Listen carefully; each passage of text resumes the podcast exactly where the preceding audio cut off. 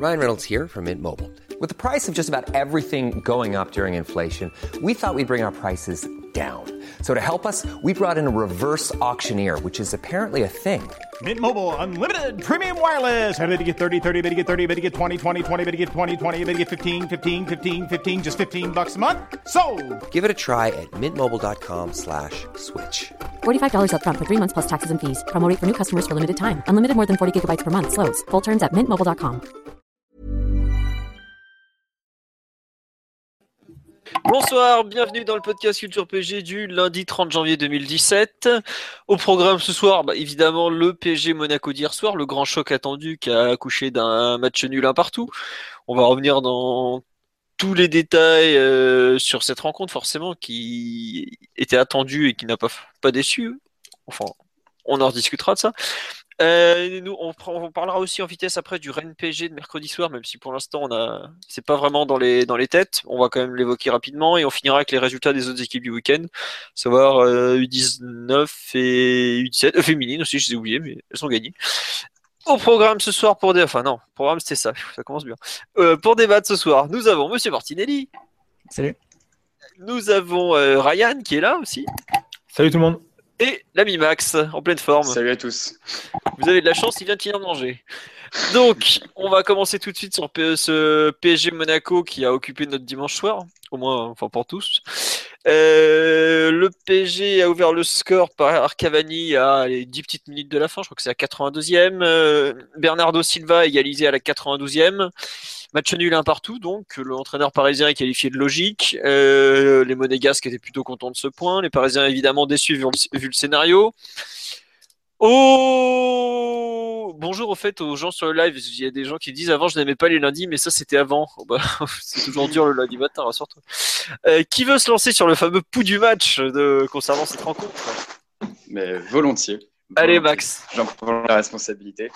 Bah non, mais comme tu l'as, comme tu l'as dit en préambule, c'était un, un match, euh, c'était quand même un match plus que plaisant, un vrai match avec euh, de l'intensité, un niveau vraiment qui est ag- agréable et en tout cas qui est annonciateur d'une du huitième de finale de Ligue des Champions, avec un rythme, un rythme assez étrange finalement parce que on a eu beaucoup de beaucoup de changements de changements de rythme, même si l'intensité était toujours toujours aussi élevée que ce soit au niveau, au niveau foot, au niveau euh, j'ai la tension, euh, la tension nerveuse euh, inhérente à un tel choc, euh, avec, euh, j'ai dit, beaucoup de changements de rythme. Au départ, euh, deux équipes dont on avait l'impression qu'elles qu'elles se craignaient, et, euh, et 30 minutes euh, avec finalement assez peu de, assez peu de rythme, et, euh, deux équipes qui voilà, sont un round, euh, une forme de, round d'observation qui a, qui a duré jusqu'à ce que Paris euh, mettre, euh, mettre plus d'intensité,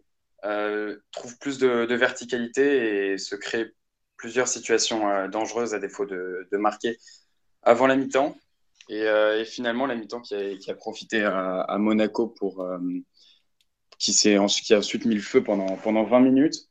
Euh, et, euh, et ensuite, on en reparlera, mais il y a- je crois qu'il y a eu quand même des, ajustements tactiques, euh, que ce soit tant de la part de, de Emery que de, que de Jardim euh, peut-être aussi un coup de mou euh, physique des Monégasques qui, euh, qui ont fait que Paris a repris le dessus, quitte à, ouvrir le score, sans toutefois mettre une, sans toutefois mettre une intensité ou une pression d'enfer. Voilà, c'est toujours ce, c'était, étrange cette différence de rythme entre Monaco qui allait par à coup, mais en mettant vraiment des, phases très très très importantes de, au niveau de l'intensité. Et Paris un peu plus, un peu plus ronronnant, mais euh, tout aussi, euh, au moins tout aussi dangereux. Et comme tu l'as, comme tu l'as précisé, donc euh, s'en sont suivis les, les buts de, de Cavani, puis la réaction monégasque conclue par, malheureusement par, par l'égalisation de Bernardo Silva. Ouais. Euh, bah écoute, je vais pour compléter un peu, c'est vrai que je te rejoins dans la, difficulté, je trouve, de lire le match. À savoir, il y a vraiment eu une alternance de périodes de domination. Trouve vraiment marqué, et c'est quelque chose qu'on n'a pas forcément l'habitude de voir lors des matchs du PSG, à savoir voir une équipe nous, nous dominer. C'est quelque chose qu'on voit globalement rarement dans la saison. Même euh, notre plus gros adversaire théorique jusque-là, à savoir Arsenal, euh, je trouve l'avait moins bien fait que Monaco. C'est rare. Je trouve que c'est l'équipe aussi qui nous a le plus gêné offensivement de cette saison. Ça, on va en revenir, euh, on va y revenir forcément parce qu'il y a un des thèmes, c'est la, prudence de Emery. Mais je trouve qu'effectivement, globalement, la partie a été. Euh, Emery a dit, après la rencontre que le score était euh, juste et logique. Bah, je le rejoins pas mal, à savoir qu'il y a. Aucune... Jardim aussi l'a dit. Jardim, ouais, voilà, Jardim, j'étais pas sûr, parce qu'il faut, quand même s'accrocher pour traduire le Jardim. Hein. Je, pratique le Emery couramment, mais moins le Jardim.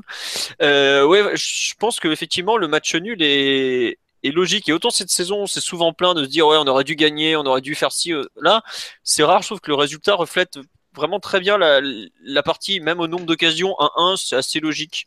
Euh, les deux équipes en ont pas eu beaucoup. Les deux gardiens ont fait des bons arrêts, mais pas des arrêts hors normes non plus. Et je trouve qu'il euh, le, score final résume vraiment bien la rencontre, ce qui est, je trouve, pour une fois une exception côté parisien.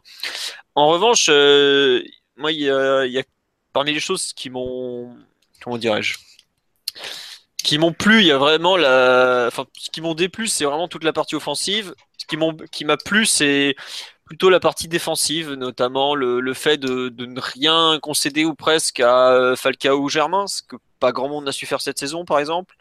Euh, ce genre de choses, je trouve que c'est plutôt positif.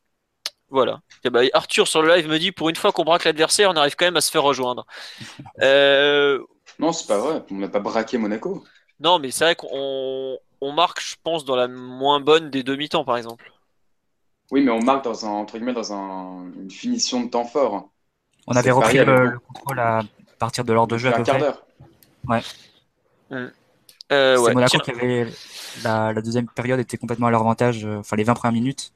Et après, il y a eu une succession d'actions pour, euh, pour Paris. Il y a eu une, euh, le volet de Meunier euh, sur un centre de Draxler. Euh, il y a eu aussi la chevauchée de Meunier où il fait le double crampon. Il y a eu une tête aussi de Draxler. Tout ça, ça arrive autour de la 65-70e. Donc, euh, Mais ça a succédé, c'est vrai, 20-25 minutes de pression, de pression monégasque.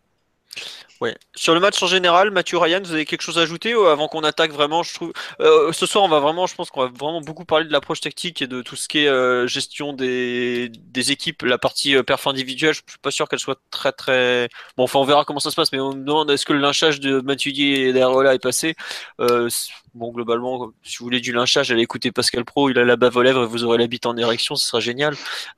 passez votre chemin. Et sinon, on, va reparler des performances individuelles après. Tout ce qui on va plutôt commencer par le collectif.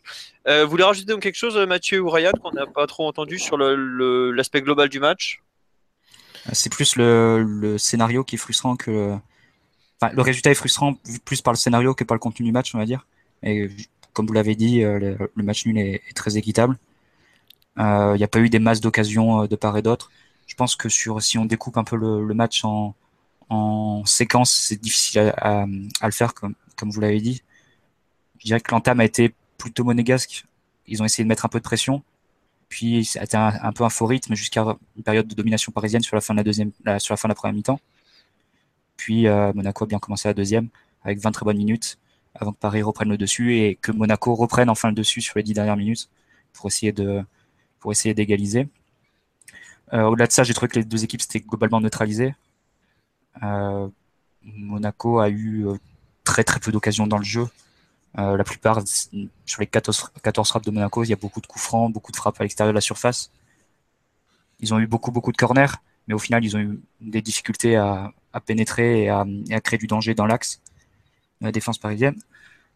Et du côté parisien, euh, c'était une grande difficulté quand, Monaco cherchait à presser assez fort, assez, loin de, leur but, notamment euh, Trapp et les, deux défenseurs centraux. Là, on a revu un peu les défauts qui sont, là depuis, euh, depuis le début de saison.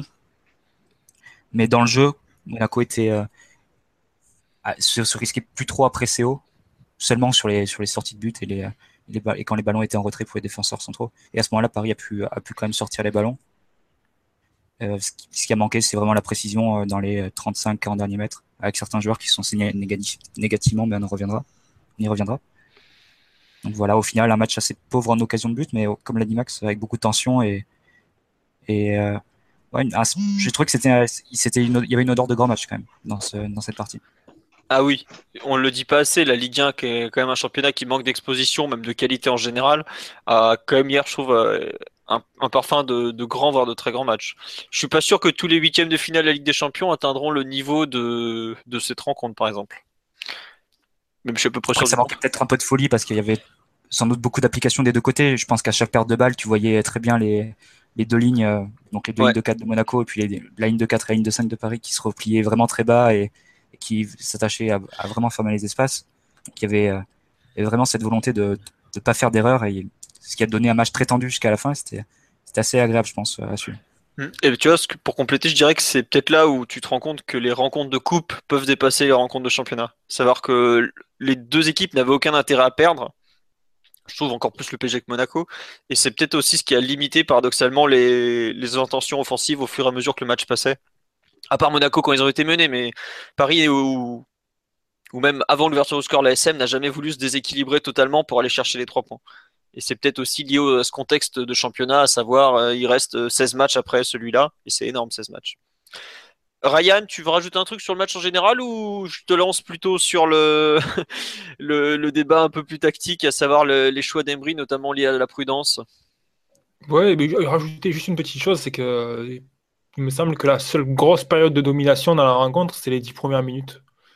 Et euh, je pense que c'est Monaco qui prend bien le dessus sur cette partie. Après la 15e minute à peu près, jusqu'à la fin de la rencontre, euh, il me semble qu'il y a des des périodes de domination alternées, mais vraiment difficile de discerner euh, globalement euh, quelle équipe est largement au-dessus euh, sur ce moment-là du match. Quoi. Donc vraiment les dix premières minutes pour moi ont été clairement pour Monaco et après on a un match très équilibré donc ça correspond un petit peu à ce que vous disiez, à savoir un match de très haut niveau avec une équipe qui démarre beaucoup plus fort que l'autre. Et puis une fois que la deuxième équipe est un peu plus dans le match, on a un rapport de force qui s'équilibre. Ouais, euh, juste, fais un petit passage sur le live. Euh, on nous demande un, je vais faire juste un petit mot sur l'ambiance parce que vous avez été. Loïc me dit parfum Ligue des Champions. Yo nous dit, euh, je sais pas si ça vaut le coup, mais un débrief rapide sur l'ambiance, c'est que le cube ait pu rentrer au complet. Bah, c'est une très bonne nouvelle pour eux. On fait quand même plutôt un tifo sympa. Moi, enfin, moi, en tout cas, j'ai bien aimé. J'ai pas trop compris les critiques le concernant. Et effectivement, grosse ambiance au Parc des Princes. la presse l'a souligné, les joueurs l'ont souligné aussi, il me semble. De, je sais plus quel joueur en a parlé. Enfin, en tout cas, j'ai vu des, bons points à ce niveau-là. Très bonne nouvelle, évidemment. Voir une affiche de ce niveau de la Ligue des Champions, enfin ce niveau pour le championnat, avec une bonne ambiance, c'est franchement un, très bon point pour le championnat et, pour le football français en général. Euh, juste après sur les rythmes, tout ça, Nico nous dit on aura toujours autant les débuts de seconde mi-temps. J'ai du Putain, fait ça dans le pseudo, c'est c'est terrible, j'arrive même pas à les lire. Monaco pas très flamboyant, pas très flamboyant offensivement avec tous ses centres corner, aucun danger à part les frappes lointaines. Euh, concernant les regrets, on nous dit euh, tu peux avoir des regrets sur le résultat, tu tenais le 1-0 à 10 minutes de la fin et on a du mal à le tenir, effectivement. Euh, Alpha, beaucoup plus de regrets pour le PSG, même si dans le contenu on avait moins de maîtrise que d'habitude, effectivement, ça on l'a dit. Nico nous dit collectivement SM beaucoup plus fluide et cohérente que nous. Yo, à moins d'une baisse de rythme, on aura du mal à repasser devant eux. Ça, on va en reparler à la fin euh, de, l'impact de, ce match nul dans la course au titre.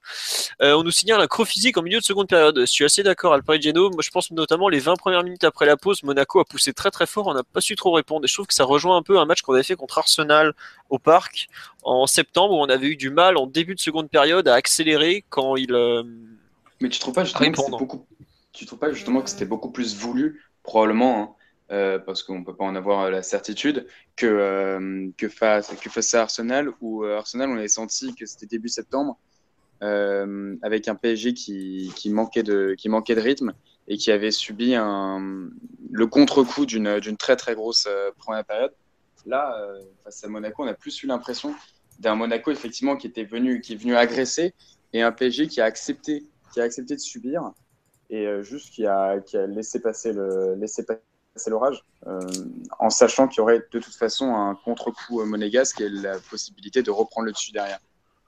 Il y a quand même eu quelques fautes techniques. Euh, je pense à, à Silva, à un moment, il envoie une passe en touche.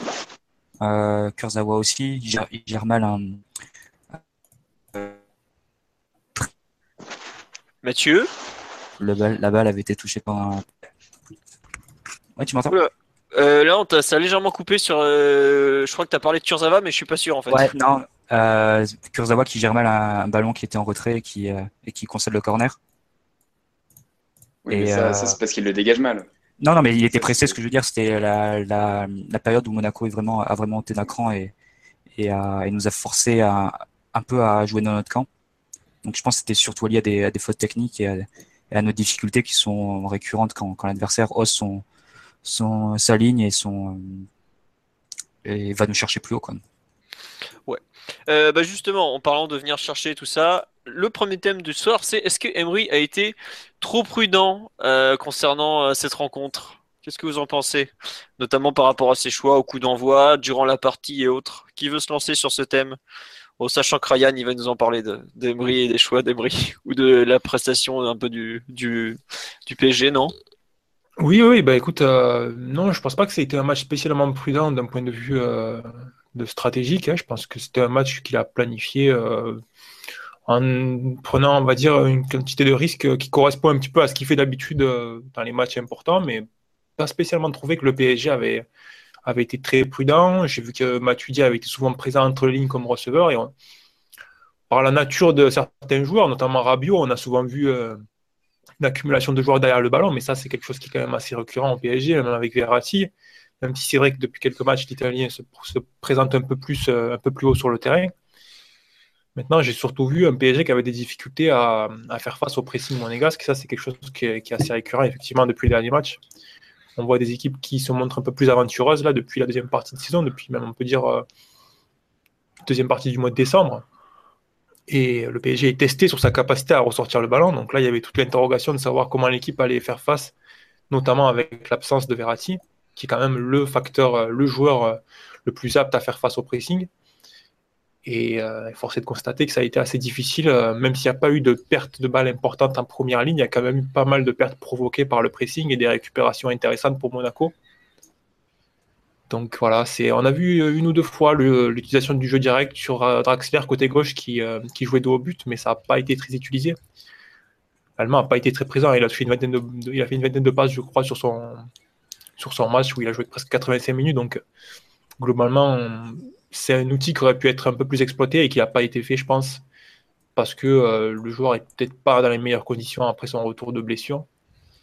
Mais voilà, globalement, collectivement, non, je pense pas à un match spécialement prudent de Emery. Je pense à un match euh, qui reflète les difficultés du PSG et euh, une équipe de Monaco qui est venue faire un peu ce que font les adversaires dernièrement, à savoir essayer d'appuyer sur cette faiblesse-là. Je trouvais quand même que le plan de jeu était un peu différent de, de ceux de nos matchs à domicile face aux gros. Euh, je pense notamment à Nice et Arsenal, dans le sens où le pressing était moins, intense et moins fort.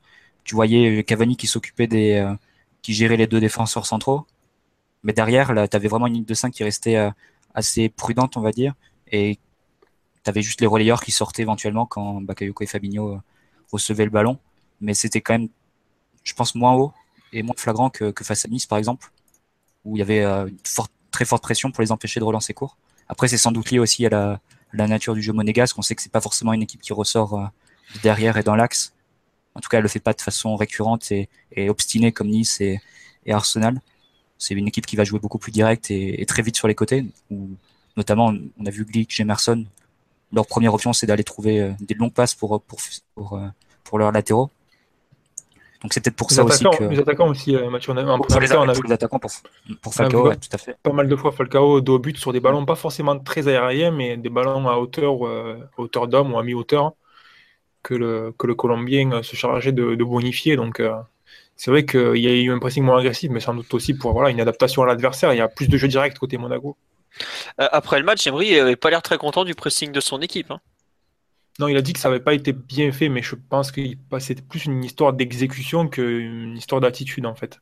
Ouais. Parce que tu voyais clairement l'équipe se replier et euh, tu voyais la ligne de 5 qui se repliait dans notre camp et qui cherchait pas à aller agresser et sortir sur, tous les, sur toutes les passes latérales. Donc, euh, je pense pas que là, pour le coup, c'est pas une question d'exécution, c'est une question de volonté. Et la volonté était très claire, c'était pas de sortir, euh, de se jeter dans un golul, entre guillemets. Ouais, il y a bon sur live, il y a un peu de, de tout là, j'avoue que. Euh, alors, je vais faire un passage rapide. hein. Euh, beaucoup de gens lui reprochent d'avoir été trop prudent. Euh, effectivement, contrairement à ce que vous avez l'air de penser, j'arrive pas à savoir si, enfin, j'ai pas l'impression que ses choix étaient prudents, mais que c'est le pressing de Monaco qui nous a forcé à être prudents en fait. Non, je pense qu'il a été prudent, mais c'est pas forcément un reproche que je lui fais parce que on sait que c'est un match hyper, enfin hyper important et puis la place dans le calendrier faisait que Tu peux pas faire. Paris avait vraiment aucun, aucun intérêt à chercher à tout prix la victoire au risque de perdre parce que en cas de défaite, le titre c'était, euh, ça devenait quasiment impossible. Ah bah Alors 7 que là- points. euh, C'était vraiment très compliqué, alors que là, avec un nul, tu, tu gardes un peu tes options ouvertes et voilà. ça servait à rien d'accentuer et de, se jeter vraiment dans la gueule. Non, euh, non, mais par contre, ouais, moi je trouve que hum, c'est pas la première fois que ça nous arrive. Le, pressing de Monaco euh, nous a vraiment, vraiment beaucoup gêné. Et autant on a réussi à peu près à s'en sortir, parce que je trouve que les quatre de derrière ont fait un match plutôt propre techniquement. Euh, même Kurzawa, j'avoue que j'ai trouvé que son match avait été intéressant, notamment par rapport au fait qu'il avait il avait Sidibé à gérer qui est beaucoup monté, Bernardo Silva qui est un joueur je trouve qui a beaucoup défendu hier et qu'on n'a pas tant vu que ça. On l'a vu par bribes mais pas pas autant que ce qu'on peut le voir sur certains matchs. Je me souviens par exemple ce qu'il a fait à Bordeaux avant la trêve. Euh, on l'a pas vu s'amuser comme ça alors qu'on sait qu'il en est capable même ce qu'il a fait en Ligue des Champions cette année. Donc je trouve que défensivement, les quatre ont été bons. En revanche, euh, on a eu vraiment de très très gros soucis à sortir euh, à passer le milieu de terrain. C'est techniquement, on s'est, on est, on s'est noyé au milieu du terrain. Là, je vois, euh, on nous dit du, il y a beaucoup de, de Rabio, Verratti, tout ça. Euh, trouve même qu'en général, les même euh, Draxler, Lucas, ont pas su être trouvés dans le sens du jeu. Et on a trop rarement, je trouve, su faire des, grosses séquences collectives avec de la circulation de gauche à droite pour ensuite attaquer la, profondeur j'ai l'impression qu'on a tenté soit d'attaquer la profondeur directe, et on l'a fait euh, avec plus ou moins de succès, que par les Ryan, notamment les ballons longs sur Draxler, soit des. Comme on n'était pas bon techniquement, on perdait tout de suite le ballon, et je trouve qu'on a par moment un peu manqué de prudence, de comment dirais-je, de patience sur certaines offensives, quitte à, prendre du temps, plus de temps que ça, et vraiment aller, aller bouger sur la largeur et tout ça. Et c'est un peu le regret que j'ai, c'est que on avait des lacunes techniques par rapport à eux, ce qui est rare, faut quand même le signaler. Le PG rarement, je trouve, en difficulté au niveau technique euh, en Ligue 1, enfin particulièrement en Ligue 1. Hier, ça s'est vu, évidemment que l'absence de Verratti a été un frein considérable, mais euh, les... la façon qu'on a eu d'exploiter euh, nos, rares cartouches offensives, parce qu'on trouve qu'on a quand même pas eu beaucoup d'occasions, faut quand même le dire, a été pas si mauvaise que ça finalement. Quoi. Ah, ce qui est un peu paradoxal. Non, moi j'allais te, j'allais enfin j'allais être en désaccord avec toi jusqu'à ce que tu dises. Euh, non, non, jusqu'à ce que tu dises justement que, que c'était bien utilisé, parce qu'effectivement, on a, j'ai trouvé qu'on a eu une maîtrise assez, euh, assez latente, euh, où effectivement, parce que tu parlais du manque de patience. Je trouvais qu'au contraire, on, avait, on était peut-être trop patient, ou en tout cas, on construisait mal. Et ça, c'était aussi dû à un milieu de terrain qui, qui s'est fait manger, comme tu l'as très justement précisé. Et, euh, mais dès qu'on a trouvé un peu de verticalité, dès qu'on a pu trouver Lucas ou Draxler dans le sens du jeu, dès que Kurzawa et Meunier ont pu euh, prendre leur couloir, tout de suite, on, était en position dangereuse et on s'est créé bizarrement euh, dès qu'on avait le dès qu'on a eu le ballon haut et qu'on a pu passer leur milieu de terrain pour pour effectivement avoir enfin, lancer des flèches. Ça a été fait assez assez brillamment euh, c'est-à-dire que dès qu'on en a eu la possibilité, en tout cas, il y a eu une situation dangereuse. Voilà, ça s'est traduit par, euh, par une, une, situation euh, intéressante qui aurait pu déboucher sur, sur une occasion de but. maintenant, est-ce que, est -ce que ça veut dire qu'on a été trop prudent J'en suis pas convaincu. On a, le, le PSG, comme, comme vous l'avez justement souligné, n'avait aucun intérêt à perdre. Donc, il, faut, il faut être prudent à, juste titre. Mais moi, je reprocherais davantage à Emery plus que la prudence euh, je, leur reprocherais, je reprocherais l'absence de, de, compensation de la perte de Verratti. Euh, je m'explique, c'est. Oui, effectivement, il a, il a fait du, poste pour poste en mettant Rabiot euh, slash Metuidi. Je ne sais pas très bien, vu, la, les compositions actuelles, qui aurait pu être titulaire sans Verratti. Il a fait du poste pour poste. Et moi, j'ai trouvé justement que ça manquait un petit peu de, de variété tactique et que ce milieu de terrain, Matuidi, euh, Rabiot, Mota, qui a été notre talon d'Achille, euh, il, aurait pu être, euh, il aurait pu être différent, il aurait pu être dans une organisation différente. C'est, ouais, je reprocherais plus davantage de, un manque d'innovation tactique qu'une une certaine prudence dans, dans l'approche euh, du match. Ouais, il y a beaucoup de gens qui crient contre justement le fameux milieu Mota, Matuidi, Rabiot, mais quand tu, enfin, moi, ça me choque. C'est pas tellement, c'est pas tellement enfin, l'entrée de, ma, de Mathieu de Rabiot. C'est juste effectivement comment tu les fais évoluer. Là, je pensais qu'on évoluerait peut-être dans un 4-2-3-1 avec Mathieu lié gauche pour euh, justement euh, soutenir euh, Kurzawa et le libérer un peu plus. Là, je trouvais que ce 4-3-3, il était, il était un peu trop statique, un peu trop téléguidé. D'accord. Euh, Mathieu, Ryan, un avis sur cette, euh, ce- cette critique du 4-3-3 choisi par Emery euh? Bah, c'est sûr que dès que Verratti est absent, on peut se demander euh, quel type de milieu il va, il va aligner et on s'attend à des problèmes pour ressortir le ballon. Maintenant, le 4-2-3-1, il n'a pas trop trop utilisé euh, depuis euh, finalement depuis qu'il a entre guillemets abandonné l'idée euh, de l'installer comme premier système après le match face à Monaco. C'est quelque chose qu'il utilise de manière très ponctuelle. Donc là, ça aurait été un peu compliqué. C'est difficile à imaginer de voir l'entraîneur passer sur un système comme ça sachant que l'équipe évolue pas dans ce système-là, pour un grand match au Parc des Princes, c'est quelque chose qui peut quand même se, qui peut quand même se retourner contre lui. Et puis derrière, en plus, il n'a pas forcément, il a peut-être peut-être envie d'avoir un peu plus de contrôle au milieu de terrain parce qu'il va affronter une équipe de Monaco où il y a un- qui est quand même connu pour son pressing et sa capacité à gêner la relance. Donc avoir une option de plus dès les premières passes pour sortir le ballon, c'est ça paraît, euh, ça paraît assez important. Surtout que le PSG n'a pas la possibilité comme, comme l'a pu, a pu le faire Monaco par exemple, d'envoyer des ballons sur l'avant-centre qui va permettre un petit peu de, on va dire, bah, de, de- de désactiver le pressing adverse. Donc, euh, à mon avis, c'était un choix intelligent. Mais justement, est-ce que euh, pa- par rapport à- au positionnement d'un d'un Draxler, C'était qu'est-ce que tu veux dire par là, ce positionnement? Euh, c'est vrai que Mota a été, a été assez gêné et que Rab trop fait t'entend sans, pas, sans Max. vouloir. euh, Vous m'en- vous m'entendez pas? On t'entendait pas là, on entend un mot C'était sur deux en étrange. fait. Euh, Non, je disais, euh, effectivement, Ryan parlait de- d'être gêné à la relance. Euh, Est-ce que justement euh, Draxler, dans une position un peu plus axiale, même avancée, avec Matuidi qui évolue dans un, un faux registre d'ailier gauche, comme on l'avait vu face au Barça il y a, il y a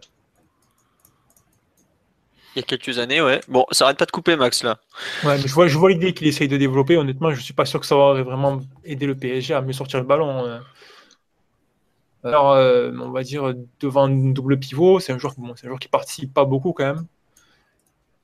À mon avis, il avait plus de possibilités de pouvoir recevoir le ballon en étant à l'extérieur et donc extirper entre guillemets du, euh, pressing euh, du double pivot euh, monégasque plutôt que d'essayer d'é- d'é- d'évoluer derrière eux. Surtout en plus avec un Matuidi ailier gauche qui offre quand même pas de grandes, euh, de, on va dire de grandes, de grands outils à son équipe pour, euh, pour faire la relance correctement, surtout quand il est au milieu, donc le mettre un peu plus haut sur le terrain, en moins d'utiliser dans un but euh, où il se projette davantage pour euh, attaquer les espaces, par exemple. Je sais pas, je vois pas trop comment ça aurait pu aider le PSG. À mon avis, ça aurait été davantage se compliquer la tâche et mettre beaucoup de responsabilités sur un Draxler qui, qui vient quand même à peine d'arriver malgré ses quelques buts récents. Et Après, Emery, il avait-. Il avait fait Ouais. face à Lyon quand même, à, lors du match euh, en novembre. Il a mis Bernard Fandis et Matuidi côté gauche dans un 4-2-3-1. Mais euh, je vous rejoins, je pense que c'était pas forcément, enfin, le, le retester comme ça et le sortir du, du chapeau euh, sur un match comme ça, c'était sans doute un, un peu, un peu hasardeux. Et je pense aussi que Draxler, il amène quand même, même s'il n'a pas été très impliqué, très, euh, il n'a pas trop participé au jeu, il amène quand même sur certaines actions beaucoup de qualité. Tu sens quand même euh, sur certaines actions qu'il a, qu'il apporte quelque chose de nouveau. Je pense notamment à, à sa capacité sur, euh, euh, par exemple, à la 15e minute, euh, il reçoit un ballon de, Kurzawa, il est dos au but, il se fait serrer vraiment de très près et de façon très agressive par Sidibé, et il arrive euh, en gardant le ballon et par un super contrôle orienté à se remettre dans, dans le sens du jeu, dans l'axe, euh, et à trouver Matuidi. Après, l'action peut partir sur un, sur un 1-2-3 avec Matuidi qui lance Kurzawa. Il y a aussi une autre, une autre action qui amène le, la tête de Cavani sur un centre de Meunier. À la base, c'est euh, là encore Draxler qui est enfermé sur le côté gauche. Et il arrive aussi sur un contrôle orienté et enchaîné par un petit pont à revenir dans l'axe, à trouver, euh, il semble que c'est Mota ou, Meunier en relais pour après le centre et, la tête de, Cavani. Donc je pense qu'il est quand même utile sur un côté. Il t'amène des options différentes, même s'il n'a pas touché énormément de ballons. Et ce serait dommage de le, changer de place maintenant qu'il a, qu'il semble trouver quand même une certaine utilité dans le jeu parisien. Ouais. Après, enfin, moi je trouve que ce match, malheureusement, il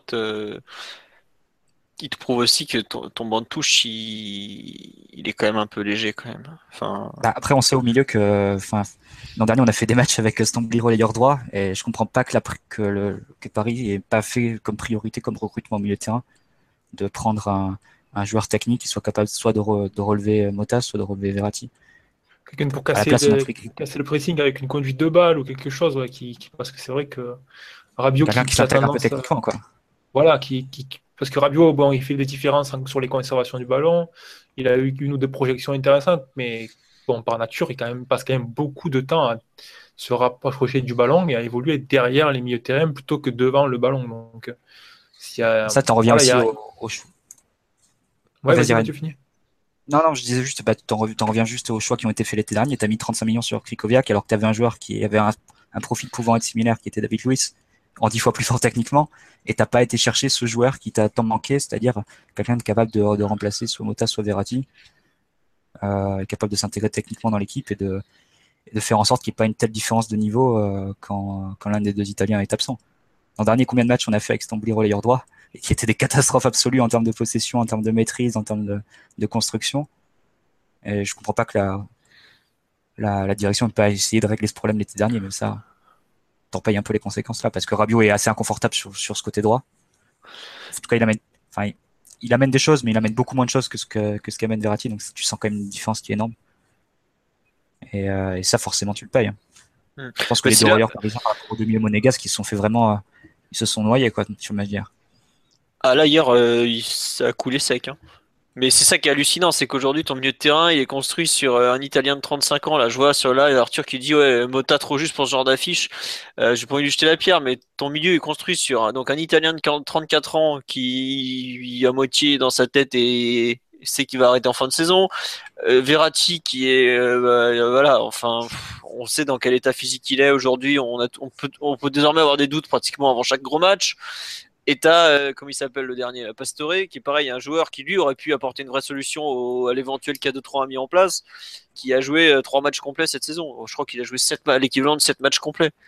Bon, euh, je suis assez en désaccord par contre sur le, le mauvais match de Mota. Hein. Je sais pas où vous avez vu un mauvais match de Mota. Ah non, pas, pas un mauvais match, mais il, a eu du mal à, à, peser malgré tout, euh, Mathieu. Je trouve. Ouais, et puis euh, Philippe a raison de souligner que c'est un... après c'est un joueur fiable, hein, mais c'est vrai que on peut, s'interroger sur euh, les, bases en fait euh, au milieu de terrain de l'équipe. Euh. Et puis il y a aussi un point qu'on n'a pas mentionné, mais le match de Matuidi met quand même encore une fois en lumière le fait que c'est un joueur qui apporte très très peu à son équipe sur des matchs comme ça. Bah, on, va. Enfin, j'avais mis en thème vainqueur tactique, mais je sais pas, vous voulez continuer sur la partie affrontement collectif ou, ou vous voulez passer aux prestations individuelles? Parce que Matuidi, on va forcément en parler. Quoi. Ben, vainqueur tactique, bon, je pense qu'on peut dire qu'on hum, a vu une équipe de Monaco plus aboutie quand même. Hein. Oui, mais c'est. Euh, c'est Mota, en a, a, fait une déclaration même, j'ai trouvé ça un poil sur, pas choquant, mais un poil surprenant. Mais bon, c'est un joueur d'une grande expérience, qui, est, qui a vu beaucoup d'équipes, qui est un, très cérébral, qui a fait, qui fait ce genre d'analyse-là. Ça, là, ça, a une, voilà, ça, a du poids. C'est sans doute un, feeling partagé dans le vestiaire parisien, même si euh, c'est Mota bah, qui est venu. Fait la. La même chose. Ouais, ouais, voilà. Donc, Silva a dit la même chose. Ils ont dit Monaco est la meilleure équipe du championnat et c'est impossible de contredire pour, pour le moment. C'est à l'instant T, c'est la meilleure équipe. Je pense qu'on a vu en fait dans, dans, ce que les deux équipes essayaient de faire sur, le, sur ce match-là. Il y a une équipe qui a été, qui a été plus à même de faire ce que, de plus à même d'exécuter son plan. Le pressing de Monaco était plus, euh, plus fonctionnel. Les, les relances euh, sur le jeu direct étaient euh, plus, plus efficaces. La défense dans la surface de réparation était plutôt bonne, même si Jamerson a été suspect sur un ou deux ballons. Le, pressing sur les côtés le jeu sur les ailes était également bien effectué. Côté PSG, on a quoi de vraiment positif? On a le repli défensif qui est quand même assez bon. Euh, quelques phases de relance avec notamment un, côté droit, Lucas euh, Meunier qui a bien fonctionné. Et puis après, on a un pressing assez euh, qui manquait de coordination, des, des, difficultés pour ressortir le ballon et puis une phase offensive plus, plus laborieuse que maîtrisée. Donc, euh, voilà, après, après, sur Monaco, je pense quand même que tu peux pas. Euh, je suis d'accord sur les points positifs que tu as notés, mais tu peux pas non plus euh, évacuer le fait qu'ils ont eu une occasion du match. Et ils ont. non, voilà, mais ça, ça justement. qu'ils s'approchaient, c'était vraiment, c'était vraiment très stérile. C'était que des centres, c'était des frappes de loin un peu, un peu désespérées on parlait de la prudence. Est-ce qu'Emery a été trop prudent Mais pour le coup, bon, Jardim a été très prudent. Parce que Jardim a. Même si Monaco, c'est une équipe qui centre beaucoup d'habitude, hein, c'est une équipe qui envoie en général entre, entre, autour de 25 centres par match. Là, ils ont centré 37 fois. Ouais, c'est ça. Voilà, c'est, euh, je pense que ça illustre en fait le fait qu'ils ne voulaient pas prendre de risques parce qu'on sait que bon, dans le mode d'attaque, centré en général, c'est un mode d'attaque assez prudent parce que ça permet d'avoir les joueurs de couloir derrière le ballon. Ça permet d'avoir les milieux de terrain derrière le ballon. Et donc, s'il y a un rebond ou il y a une transition défensive à effectuer, si l'équipe se précipite pas trop, normalement, la structure est déjà bien en place. Donc, ça témoigne quand même du fait qu'il voulait faire attention. Et puis, bon, je crois qu'il y a Bernardo Silva qui en a parlé, et puis Jardim plus tard. Ils ont insisté sur le fait que c'était important d'être organisé face à une équipe de Paris parce qu'il y avait une qualité individuelle très importante. mais après, est-ce que euh, le, le fait que Monaco ait davantage réussi, ou en tout cas, fortiori euh, Jardim, ait davantage réussi à, exécuter son plan tactique, est-ce que ça répond à la question de Philo euh, de savoir si Jardim est le vainqueur tactique du match? J'en suis pas convaincu il faut aussi analyser ce, match dans, le paradigme d'une saison où Monaco a quand même eu très peu de blessures, a un 11 cohérent, un 11 équilibré qu'il a trouvé depuis plusieurs mois. Euh, je me permets d'ajouter, Max, je coupe, plus que cohérent, il a un 11 connu. Connu, complémentaire et établi. Et ce n'est pas du tout notre cas. Mais vas-y, je t'en prie, fini. Oui, non, voilà, non, mais c'était dans, l'idée de cohérent et euh, ça fait effectivement trois mois que, euh, ou je sais, enfin plusieurs mois en tout cas qu'il a, qu'il a pu trouver son, sa formule sans connaître de, tellement d'évolution. D'ailleurs, Moutinho, qui aurait dû pu être titulaire, euh, a été relégué sur, sur le banc au profit de cette doublette Fabinho-Bakayoko. c'est pour ça que quand on compare au, PSG, je veux bien qu'effectivement Emery n'ait pas réussi à exécuter son plan, son plan quel qu'il soit. T'as encore perdu, Max. en train de perdre Max pour, répondre un petit peu à sa question. On n'est pas euh, encore dans un pro. Bon Max, on va vas-y Ryan répond parce que comme on n'entend pas Max, euh, on entend un mot sur je, pense, je pense que ce que Max essaye de dire en fait, c'est qu'il y a peut-être un développement dans la saison qui est plus favorable à Monaco, mais après bon, c'est quand même c'est quand même d'avant ça fait partie du mérite de l'entraîneur aussi. Euh, moi, il me semble que Emery se montre pas spécialement habile, par exemple, dans la, dans la construction de, des circuits de passe et de relance de derrière. Donc voilà, il y a, aussi une part de, on va dire, de développement et d'influence de l'entraîneur. Donc euh, c'est sûr que Jardim n'a peut-être pas eu le même problème avec les blessures et on a vu notamment que euh, ben, Emery est encore en train d'implanter des nouveaux joueurs dans, l'équipe. Il y a Draxler qui vient d'arriver. Sur les, circuits, sur les circuits, Ryan, euh, j'ai noté deux trucs.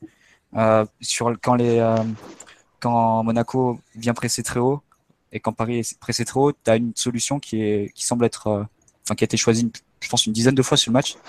C'est des, des relances euh, du gars dans, les airs pour Putain, Mathieu, toi non plus, on jouer pas très bien, quoi. T'as dit relance dans les airs du gardien vers Meunier. Ah, vers Meunier, oui. Ouais, ouais, il les latéraux et jeu direct sur Meunier. Ouais, c'est vrai, effectivement, il a gagné beaucoup de duels aériens euh, sur ce match et dans la moitié adverse en plus. Et deuxième mouvement que j'ai noté, tu l'as vu surtout côté gauche, notamment au quart d'heure de jeu, tu le vois deux fois, c'est le, le jeu en triangle avec Kurzawa qui, qui fait une passe euh, à Draxler qui est bien sur la ligne de douche, qui reçoit deux au but. Euh, sur un contrôle, il arrive à revenir dans l'axe, à donner pour le relayeur gauche, en l'occurrence c'était Mathieu hier, qui joue en première intention sur Kurzawa qui a continué sa course. Euh, c'est passé une fois, ça n'a pas, pas, pas passé la deuxième.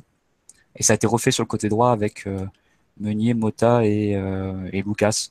Donc toujours pareil, Meunier qui donne à, Lucas qui revient dans le centre, qui donne à Mota et qui, joue en première attention sur Meunier qui a poursuivi sa, course.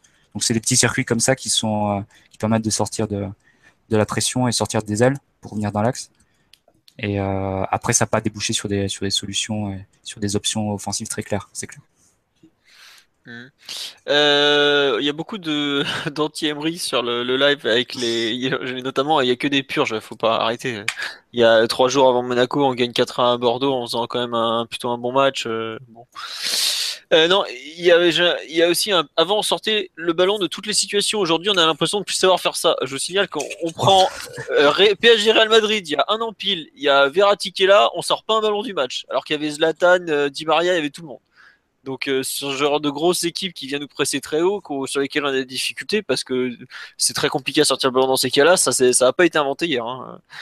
Après, c'est une nostalgie, mais il faut, bien voir que le plan de jeu du PSG, il repose sur trois joueurs majeurs. Le plan de jeu du, club depuis euh, trois saisons, il repose sur trois joueurs, c'est-à-dire Mota, Verratti, Ibra. Hier, il t'en manque deux. Et forcément, tu peux pas attendre la même maîtrise de la part d'une équipe qui, qui n'existe plus parce qu'Ibra n'est pas là et que Cavani t'offre pas du tout les mêmes solutions. Donc, tu peux rajouter David Luiz même dans l'équation. Ouais, même David Luiz. Et on pourrait même rajouter Di Maria quand il s'insère à l'intérieur pour participer. Donc, mais là, c'est plus un choix du coach. Hmm. Non, mais j'avoue que je suis un peu dubitatif sur les, circuits de sortie de passe. Et effectivement, contre le Barça sans Mota, là on nous dit ouais, euh, peur de perdre en Ligue 1, mais qu'est-ce que ça va être contre le Barça? Mais bon, déjà, ce sera un autre contexte. Mais ça vaut que si on fait sans Mota et sans Verratti contre le Barça, je pense qu'on va mettre les barbelés à domicile. Hein. Ça va être grand ballon devant et barbelé. Hein. Ben, c'est pour ça justement que on en avait parlé euh, quand il y avait eu le tirage, mais face au Barça, s'il n'y a, pas la a pas la capacité à faire face au pressing, en général, il faut s'en remettre au jeu direct. Euh, le dernier exemple en date euh, où on peut faire, à mon avis, une comparaison euh, assez similaire à ce qui peut attendre le PSG, c'est le match face à l'Atlético, quand l'Atlético se déplace au Camp Nou. Effectivement, ils défendent très bien dans leur surface, mais il y a, de, un très bon pressing barcelonais qui fait que il y a de longues phases, de très longues phases de l'équipe madrilène dans son moitié de terrain. Et l'équipe n'a pas la possibilité d'utiliser à un moment donné le jeu direct ou un long ballon pour sortir. Donc, euh, sur 90 minutes au Camp Nou, c'est très, très, très, très compliqué de, survivre dans ce genre de contexte-là. Ouais. On dit si, on n'a pas, si on n'a pas les deux Italiens euh, face au Barça, les chances elles sont euh, complètement infimes. Et au contraire, tu as des très grandes chances de, prendre une dérouillée. Donc, parce que la, priorité, comme dit Ryan, c'est face au Barça, c'est pouvoir, c'est pouvoir faire face à leur pressing et pouvoir faire les, pouvoir bien sortir le ballon. Sans les deux Italiens, on sait déjà que ça c'est pas possible. Donc. Pourtant, on nous dit. Euh, le match avec Cavallero il, y a, il y a deux ans. Hein, c'est. Ouais, c'est ce que nous Tigno dit, a dit un truc intéressant. Si on veut jouer long, c'est que le pire, c'est que nous, si on veut utiliser le jeu long ou direct, Cavani ne joue jamais les duels aériens. Effectivement, ça va être un souci. Bon, enfin, on n'en est pas encore là. Mais non, t'inquiète pas, on va envoyer Verratti en Russie avec le préparateur physique de David Luiz, il va jouer, même sur une jambe, mais il jouera. Hein. Enfin, perso, j'ai pas trop de doute quant au fait qu'ils vont tout faire pour le, faire jouer. À part s'il fait que des soirées avec Ronaldinho, ça va mal se passer, mais bon. Ah. On sait jamais. Euh, non, vous voulez rajouter quelque chose sur la partie tactique du match ou on passe aux joueurs Bon, moi je voudrais juste rajouter quelque chose, c'est que j'ai l'impression hier d'avoir vu euh, une équipe déjà prête et formée, Monaco, qui est parfaite, qui est franchement une équipe de super grande qualité comme je l'ai mis sur Twitter, euh, je suis pas sûr qu'il y ait eu 5 équipes qui ont fait un meilleur match qu'eux au Parc des Princes depuis que QSI est arrivé. Je suis côté adversaire, hein, je parle. Euh, je les ai trouvés meilleurs que. À part euh, Barça Real quand ils sont venus, je les ai trouvés meilleurs que Chelsea. Je les ai trouvés meilleurs que bah, Porto, je crois que c'était en 2013 quand ils étaient venus, je les ai pas trouvés génial par exemple. meilleurs que Benfica quand ils étaient venus, qui s'était fait déboîter. Franchement, une super super équipe. c'est ultra cohérent ce qu'ils font. Leur 4-4-2, il est impeccable. Allez, ça manque pour moi un poil de talent en attaque, mais sinon le reste c'est franchement une équipe extraordinaire. Pour la Ligue 1, je parle. C'est franchement euh, meilleur que ce qu'ils avaient en 2015 à mes yeux. Alors c'est vrai qu'à l'époque ils avaient peut-être un peu plus de talent individuel. Je pense à un Martial notamment devant qui faisait des grosses différences sur les, matchs importants. Mais pour le reste, franchement, ou même un, Berbatov qui avait un jeu de haut but qu'ils n'ont plus aujourd'hui. Mais euh, franchement, une superbe équipe Monaco. Et euh, au contraire, je trouve que nous, on est vraiment sur le match là, on voit une équipe en construction qui cherche encore certains, certains repères, qui cherchent euh, notamment offensivement, je trouve, le, chantier de l'attaque euh, est quand même une vraie une, une réalité au PSG. Quoi. Je, bah, la preuve, euh, les deux mecs qui rentrent le match d'hier, c'est deux mecs arrivés au mercato hivernal. Quoi. Et je trouve qu'on a, sur ce genre de match, on, on évalue assez bien le, le travail qui nous reste à faire. Autant je trouve que défensivement, on a quand même bien, voire très bien tenu puisque, comme l'a dit Mathieu, on n'a pratiquement rien concédé à la fameuse meilleure attaque d'Europe. Même si je trouve que la meilleure attaque d'Europe a un peu abusé des centres, comme euh, tu l'as dit, Ryan. 37 centres.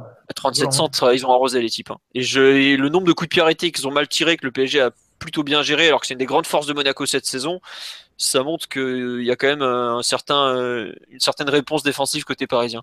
Mais il y a 37 centres et 13, et 13 corners, je crois. Donc au total, tu as eu 50 ballons aériens à peu près à gérer pour, la, Ajouter un truc sur les coups de pied arrêtés, c'est que sur les coups de pied arrêtés défensifs, Monaco a été assez fébrile. Le PSG a été en mesure de, de causer quelques problèmes. Donc il y a peut-être une source euh, de danger là pour le PSG en vue du match à Barcelone. Ouais. Et donc juste pour finir là-dessus sur l'aspect tactique, euh, j'ai vraiment l'impression d'une équipe qui est déjà prête. Je pense que Monaco, euh, comme l'a dit Silva, ils peuvent vraiment aller en quart de finale Ligue des Champions voire après mieux selon le tirage, parce qu'il n'y a rien d'interdit pour eux. Ça sera peut-être plus le physique qui risque de coincer, parce que pour avoir regardé les temps de jeu de leurs joueurs à la fin janvier, euh, c'est énorme. Ils ont énormément joué. Il y a des joueurs qui ont déjà l'équivalent de 31 matchs complets dans les jambes. Les deux centraux, je sais pas comment ils vont finir la saison, Jemerson et Glick. Mais bon, ça c'est encore notre souci. Et il y a vraiment de notre côté euh, du, travail qui nous attend. Mais après, on le, on le savait et c'est pas vraiment une surprise, mais ce match le confirme tout simplement. Quoi. Euh, Globalement, oui, vas-y Max. Non, mais malgré cette euh, magnifique conclusion euh, dithyrambique et juste titre sur, sur Monaco, euh, juste, euh, moi, c'est justement ce, pourquoi j'étais un petit peu déçu de, la part de Monaco, et notamment de la part de Jardim, dont, dont, on loue les, qualités tactiques et, vraiment, on a tout à fait raison d'insister sur ce point. En seconde période, quand il fait ce changement Germain à la place de, de euh, je, veux bien effectivement qu'il fasse sortir un, des, deux attaquants, mais faire rentrer Moutinho alors que justement tu es dans une phase où Monaco. On t'entend plus, Max. Maxou, on t'entend plus. Avec un... Bon, ah, euh, franchement, Max, on t'entend pas du tout là, donc c'est. Je sais pas ce que. Il, doit, il amende à mon avis le changement, euh, l'attaquant pour milieu de terrain. Bon, à la mesure où Monaco a déjà pris 3 points face au PSG, qu'il vient sécuriser un point au parc, c'est voilà, c'est. Je pense que c'est peut-être aussi pensé dans, ce, dans, cette idée-là. Mais là, tu aurais pu vraiment assassiner le championnat et ils n'ont pas capitalisé sur. Euh, sur leur, leur ultra domination et sur peut-être euh, faire évoluer plus un Bernardo Silva qu'on n'a pas beaucoup vu euh, dans une position dans, le registre du positionnement de Thiago Motta. Je trouve qu'effectivement, il a été un peu trop prudent, justement, euh, Leonardo Jardim en seconde période, alors que Monaco aurait pu vraiment faire bien plus mal sur cette seconde période. Ouais, bah écoute, côté monégasque, en tout cas, ils étaient très contents du match nul à la fin. Non, et puis il, avait déjà joué, euh, il a déjà joué à ce poste, par exemple, la première saison sous Jardim. C'est un 4-4-2 et il jouait en soutien de l'attaquant. Donc... Euh. Mais il est pas bon. Hein. Enfin, en numéro 10, il a jamais été très performant. Non, mais ce que je veux dire, c'était euh, c'était quand même son poste. Et puis il a un profil qui peut sembler similaire à celui de Germain, dans le sens où il sait, il sait s'associer, il peut, il peut jouer en remise et participer au jeu. Quoi. Ouais. Bon, allez, on va passer au, au moment que tout le monde attend, les fameuses performances individuelles, les joueurs qui ont marqué des points, perdu des points. Euh, voilà. Qu'est-ce que vous en pensez? Quels joueurs vous ont plu, déplu? Qui veut se lancer? Côté parisien, je pense qu'on peut dire que Meunier a fait un bon match dans l'ensemble, hein, offensivement comme défensivement. Il en a parlé lui-même après le match. Je crois qu'il a dit que c'est son match le plus abouti avec le match du PSG. Le plus mature. Le plus mature, sans doute, sans doute parce qu'il n'y a pas, il a pas d'erreur il y a un sérieux sur le plan défensif euh, qui est quand même important dans ce genre de rencontre-là. Un latéral, c'est quand même un défenseur avant tout. Il y a des contributions euh, offensives importantes. Il y a des triples euh, réussis qui permettent de faire remonter l'équipe assez haut sur le terrain. Donc, à mon avis, c'est un des points forts. Et puis, après, la défense centrale, surtout, à mon avis, Thiago Silva, qui a été, qui a été très bon dans la surface de réparation. Ça, on, sait que c'est on sait que c'est l'endroit où il se sent le mieux et on a vu encore sur le match d'hier, malgré la présence de Falcao, qui est quand même un poison entre guillemets dans la surface de réparation. Hein. Il n'a pas pris le dessus. Hein. Il y a eu une, seule situation où il arrive finalement à faire quelque chose et c'est plus, euh, c'est plus du fait d'un rebond un peu chanceux que, plutôt que du fait de l'attaquant colombien qui, euh, qui fait une vraie différence sur son défenseur. Donc euh, voilà, dans l'ensemble, dans la ligne défensive du PSG, il y a quand même des bonnes nouvelles. Bah, moi, je sais que j'avais euh, chargé Thiago Silva avant la trêve. Il faut quand même reconnaître, et je suis le premier à le faire, que le joueur qu'on a vu hier, c'est, en revanche, il fait un match extraordinaire. Enfin, sur les centres, il a repoussé un nombre de trucs incroyables. Défensivement, il était super présent. Offensivement, il a tout pris de la tête, si je me trompe pas. Même quand Kurzawa a fait deux trois petites erreurs, il était là pour pour réparer les conneries. Non, franchement, match hier vraiment qui justifie pleinement sa prolongation, à mon sens. Et son rôle. Euh, ceux, qui voulaient le vendre, ceux qui voulaient le vendre après un match en décembre Ah non, non, euh, sur pas le vendre, mais euh, des fois lui dire de se bouger un peu. Après, bon, c'est. Non, mais faut avoir un peu. On sait, très, on sait très bien que Silva, quand il est dans son écosystème, à savoir la surface de réparation, enfin, c'est quasiment du zéro erreur. Donc, mm. bah, vrai que... Globalement, la seule erreur que j'ai en tête de lui dans la surface de réparation, c'est quand il se fait dribbler par Oscar sur le PSG de Chelsea de 2014. tu sais, tu sais quand il concède le penalty. Ouais, il concède le penalty. Voilà. Pour, enfin, après, des, des, évidemment, il est tellement à l'aise bas sur le terrain qu'il a tendance à faire reculer le bloc, mais ça, on en a souvent parlé dans l'émission. Mais hier, faut quand même reconnaître qu'il fait un super, super match à ce niveau-là et impressionnant. Je rejoins aussi. Euh... Ouais, Marquinhos aussi, quoi. Même euh, Kurzawa, j'avoue que j'ai pas trop compris les, les critiques le touchant. Moi, ce qui me gêne le plus dans son match, bon, il y a, y a quelques imprécisions, mais euh, il y a aussi le fait qu'il, euh, enfin, il y a des imprécisions qui sont liées à un manque de concentration, mais c'est vrai qu'il avait pas joué depuis un certain temps. On sait que, enfin, on sait, c'est plus ou moins acquis qu'il a encore un peu mal. Faut quand même pas se leurrer. Hein. Enfin, je trouve que ça se voit sur certaines phases. Mais en revanche, où ce que je lui reproche le plus, c'est un peu son, manque de complémentarité pour l'instant avec euh, Draxler. Je trouve, je trouve que le, le, duo ne fonctionne pas du tout pour l'instant. Il me semble qu'on en avait déjà parlé après le match à Rennes, si je me trompe pas. Et, je, et, là, pareil, j'ai un peu revu la même chose, savoir deux joueurs qui, qui ont des qualités, c'est évident, qui ont, sont amenés à évoluer euh, à de nombreuses reprises sur leur aile, mais je trouve qu'ils ne s'entendent pas du tout. Quoi. Enfin, je sais pas s'ils se parlent pas, s'ils se comprennent pas, mais euh, voilà quoi. Je sais pas, c'est un, un, des points qui m'a déçu de, parmi les, les points positifs. Vous, vous, voulez rajouter des points positifs ou on passe aux négatifs quand même? Allons-y, hein, passons à... Oui, Max charnière. Non, non, individuellement. Vas-y, Marty, vas-y. Vas non, je disais juste oui. sur la charnière, si, si, on les avait eu à ce niveau en décembre, euh, on aurait quelques points de plus. Parce que ouais. c'est vraiment ce qui a, ce qui a cloché, euh, ce qui nous a fait perdre certains matchs. Donc, euh, notamment, je pense face à Nice, où tu concèdes des trucs assez vraisemblables. Enfin, le deuxième but, notamment. Donc, euh, bon, il y a quand même des regrets par rapport à, à ça, mais c'est bien de les avoir à ce niveau de nouveau. Ouais, et c'est quand même une très bonne nouvelle pour la suite. Et oui, là, juste pour, euh, je, en fait, je, on a beaucoup parlé du temps de jeu de, de Marquinhos en fin de première partie de saison. J'ai regardé, en fait, il a joué, c'est, je crois, le troisième parisien le plus utilisé ou quatrième. Et en gros, il a joué avec le club euh, l'équivalent de 21, 22 matchs complets pour l'instant. Après, c'est vrai que le problème, c'est qu'il faut rajouter 6 avec le, le Brésil A et 6 avec le Brésil olympique. Donc forcément, ça fait tout de suite plus. Mais ce que je veux dire, c'est que euh, le PSG a finalement euh, su euh, l'utiliser avec euh, plus de parcimonie que ce qu'on pense. Bon, allez, on va passer au point négatif. Qui a perdu des points hier, à votre avis? Qui veut se lancer? Qui veut parler que... de Matuidi? Non, c'est trop dur ce lynchage. Ouais. Après, c'est pas pour lyncher, je pense que ça on en a déjà parlé à plusieurs reprises, c'est quelque chose que les fans du PSG euh, ne découvrent pas. Il a des, des, limites techniques assez importantes. Et là, on a vu sur les 20 premières minutes, euh, il y avait un rythme assez important et il était complètement en difficulté au point de ne pas du tout contrôler ce qu'il faisait avec le ballon. C'était euh, un joueur qui essayait de, de, passer le ballon comme il pouvait plutôt que d'exercer un contrôle. Quoi. Il a vraiment de, des grosses limites. Et puis après, il y a toute la partie, on va dire, tactique.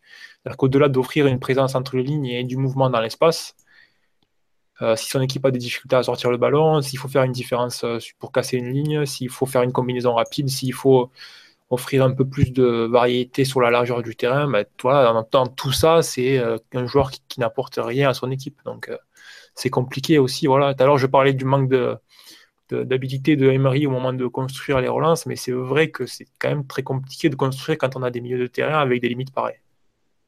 Mais non, bah. non, seulement il est, il est inutile à la construction, mais plus encore, effectivement, comme tu le, comme tu le précises bien, il est, il est toujours sur le fil du rasoir au niveau des, contrôles et au niveau effectivement de la, transmission.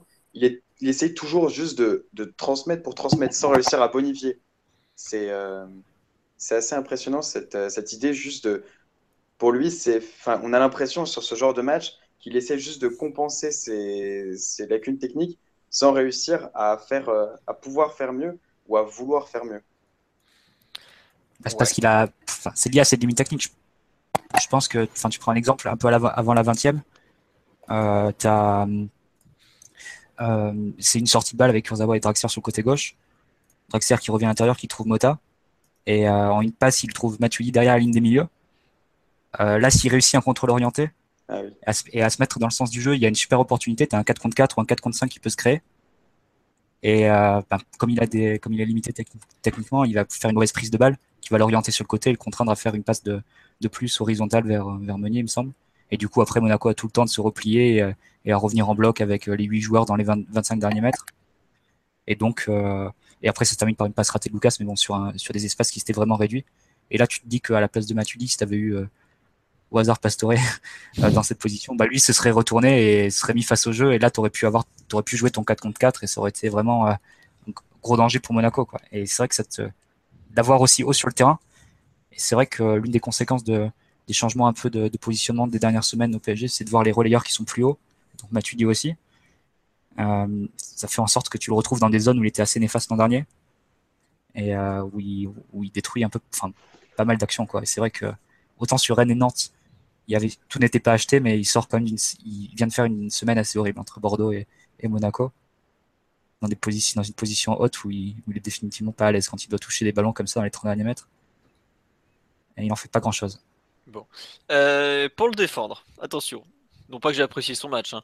Euh, moi, je trouve que avant la pause, euh, ce qui m'embête et, ce qui à la fois, je trouve, un problème pour l'équipe et pour lui, c'est que bon, lui, il a été techniquement affreux. Faut le dire, hier, ça a été un match techniquement, je crois qu'il a, il a presque rien réussi.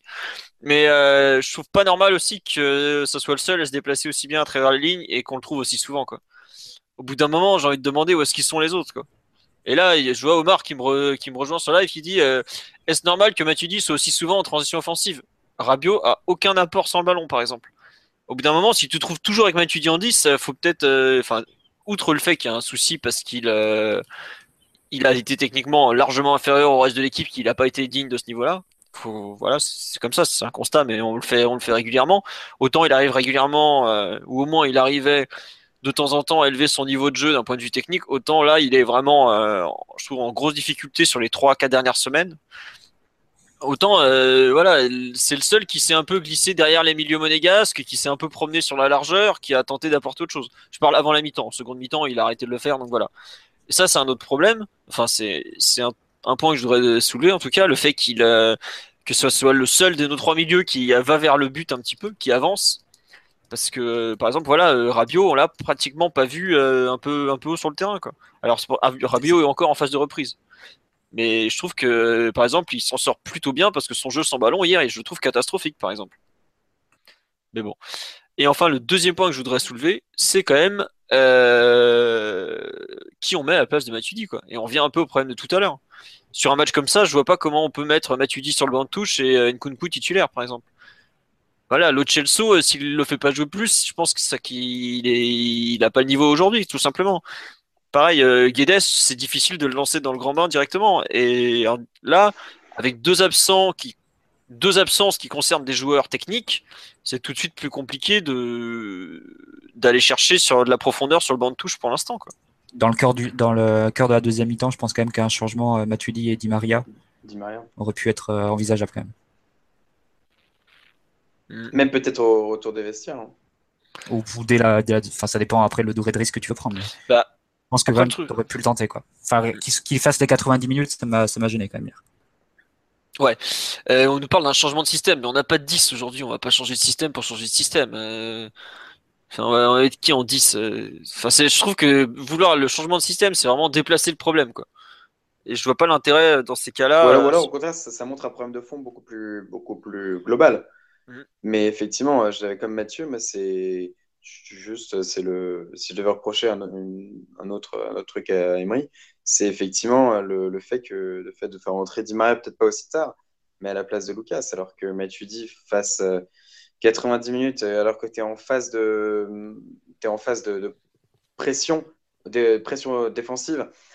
Au milieu de terrain, je trouve qu'en phase de pression défensive, au niveau de la relance, il est incapable de, de te soulager. Donc, c'est plus, un poids qu'autre chose. Alors effectivement, il t'aide au niveau de la transition offensive, mais il n'a jamais réussi à se mettre au niveau, euh, au niveau technique.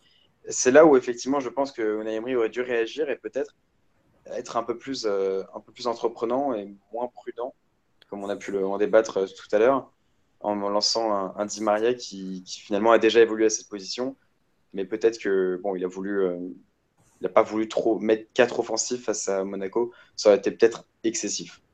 Bah, après, Ça, ça, se tentait d'autant plus que tu es en fin de match, que les espaces sont forcément un peu plus grands, que les, deux, que les deux équipes sont fatiguées. Et là, Di Maria, dans ces cas-là, c'est une carte qui est, euh, qui est souvent létale parce que c'est un joueur qui fait beaucoup de différence dans la percussion, dans le dribble. Et tu, peux, tu le mets dans le cœur du jeu les 25-30 dernières minutes. Tu peux être sûr que tu vas avoir beaucoup de différences qui sont faites. D'ailleurs, à un moment, sur, sur une action, euh, où c'est Thiago Silva qui le trouve dans le cœur du jeu, un peu axial gauche, dans la position de relayeur gauche d'ailleurs. Euh, ça donne tout de suite une occasion euh, sur la sur une volée de, de Meunier. Donc, je pense quand même que ça se tentait et que tu, perdais pas tant que ça défensivement dans, dans l'idée, je pense. Bah après, le truc c'est qu'il remplace Lucas, qui a vraiment été, je trouve, catastrophique hier. Lucas a, fait pas, a pas fait un bon match aussi, c'est vrai. Donc c'est ça le problème, c'est que t'as deux, en gros, tu as une cartouche de top qualité sur le banc qui s'appelle Di Maria et tu as deux mecs à remplacer. Oui, mais dans ce cas-là, dans ce cas si tu fais rentrer Guedes, pourquoi effectivement tu ne le fais pas rentrer à la place de Lucas et pas, pas à la place de Draxler? Parce que Guedes, il connaît pas forcément tous les circuits du PSG. Tout cette... Enfin, Guedes, il est rentré, il a beaucoup poussé la balle, mais il l'a perdu à chaque fois. Tu es dans une configuration de match où tu peux pas te permettre de perdre. Euh, moi, honnêtement, j'étais super surpris qu'il lui offre que déjà 5 minutes de jeu.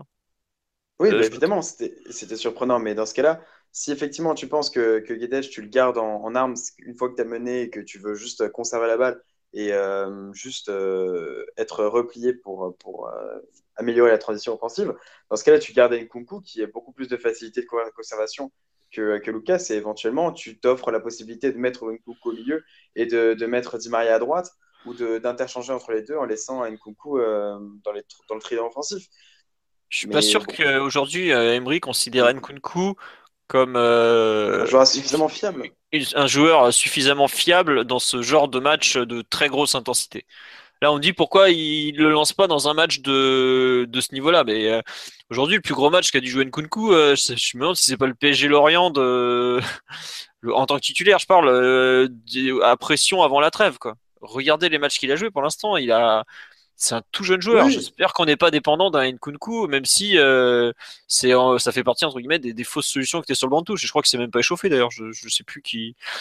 Enfin bref, je, pareil, le Chelsea, on nous dit pourquoi on le fait pas jouer. Le Chelsea, si on ne fait pas jouer en Coupe de France, euh, c'est qu'il y a une raison. Hein. Il Draxler, il a joué direct. Guedes, qui a un certain niveau, il a joué direct aussi. C'est qu'il y a bon, voilà, euh, on se dit, euh, faut bien un jour lancer le jeune dans les gros matchs. On s'étonne qu'Augustin veuille se barrer. Bah, il peut se barrer. Hein. Aujourd'hui, il a pas le niveau pour jouer ce, genre de rencontre. Et puis c'est tout, quoi. C'est pas, c'est pas méchant. Hein. Euh, Augustin, enfin, si on peut parler d'Augustin, il a pas forcément prouvé dans les, il a pas tant prouvé dans les petits matchs que que Nkunku. effectivement, bon, c'était un vrai risque. Mais est-ce qu'il vaut mieux pas lancer un jeune qui au moins te n'apporte a peu, a peu de garantie mais au moins a un certain talent et, euh, a plus de finesse technique qu'un joueur qui pénalise dans la relance et qui a complètement, dans, la, dans la, les qualités de projection, été annihilées en seconde période. Hmm.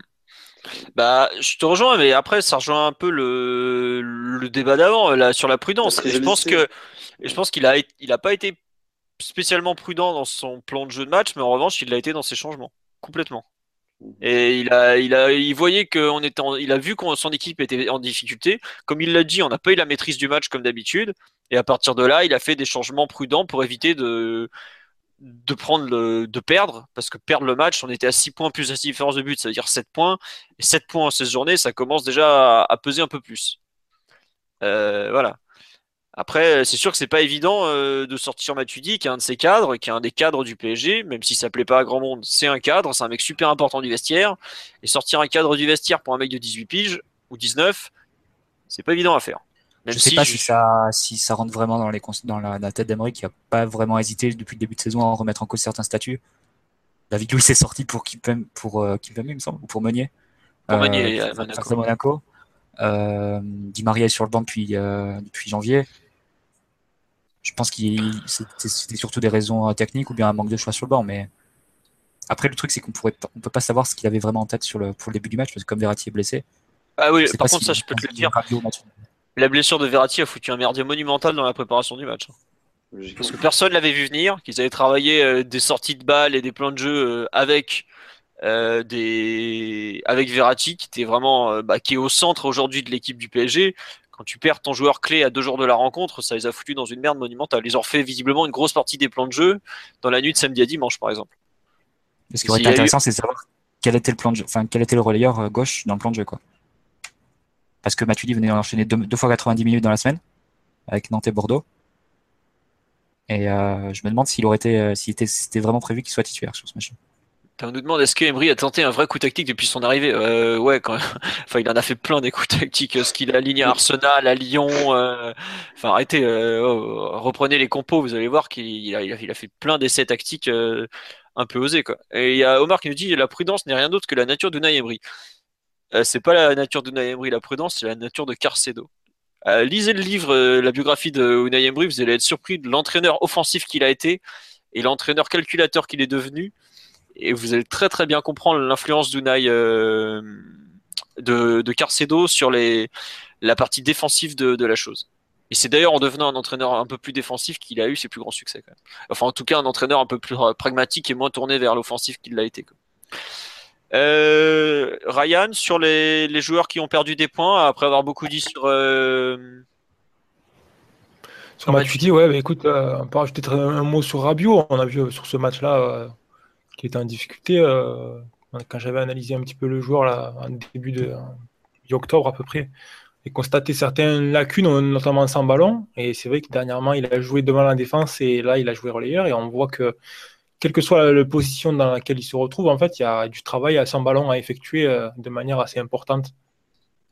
Là, on voit encore un joueur qui, n'offre pas assez de solutions, qui, qui demande le ballon dans des situations un petit peu absurde. J'ai partagé une capture sur Twitter un peu plus tôt en fin d'après-midi là où c'est pas possible de demander ce genre de ballon là. Il y a une mauvaise vraiment une mauvaise lecture du joueur sur certaines situations.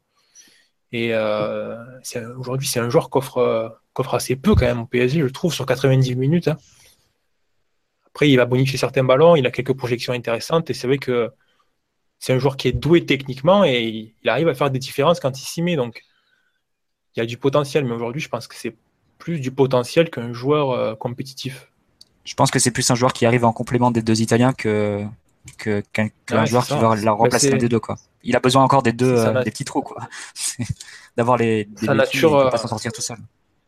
Sa nature de, de, relayeur et puis le fait que ce soit un joueur qui est pas très participatif, qui est, qui est pas qui est pas aussi impliqué dans le jeu qu'un Mota ou qu'un Verratti, qui est pas spécialement présent entre les lignes, qui voilà, c'est un joueur de, de, participation modérée. Là, sur ce genre de match-là, face à Monaco, il allait avoir un gros pressing. Verratti n'était pas là. Il fallait que quelqu'un, entre guillemets, prenne des responsabilités ou se montre beaucoup pour aider le PSG à faire face à ça. Et on a vu que Rabiot, c'était pas ce joueur-là. En tout cas, aujourd'hui, ça allait pas. Peut-être que ça va le devenir, mais voilà, il a, il a encore du chemin. Ouais. Euh, il y a... Oui, vas-y, Max.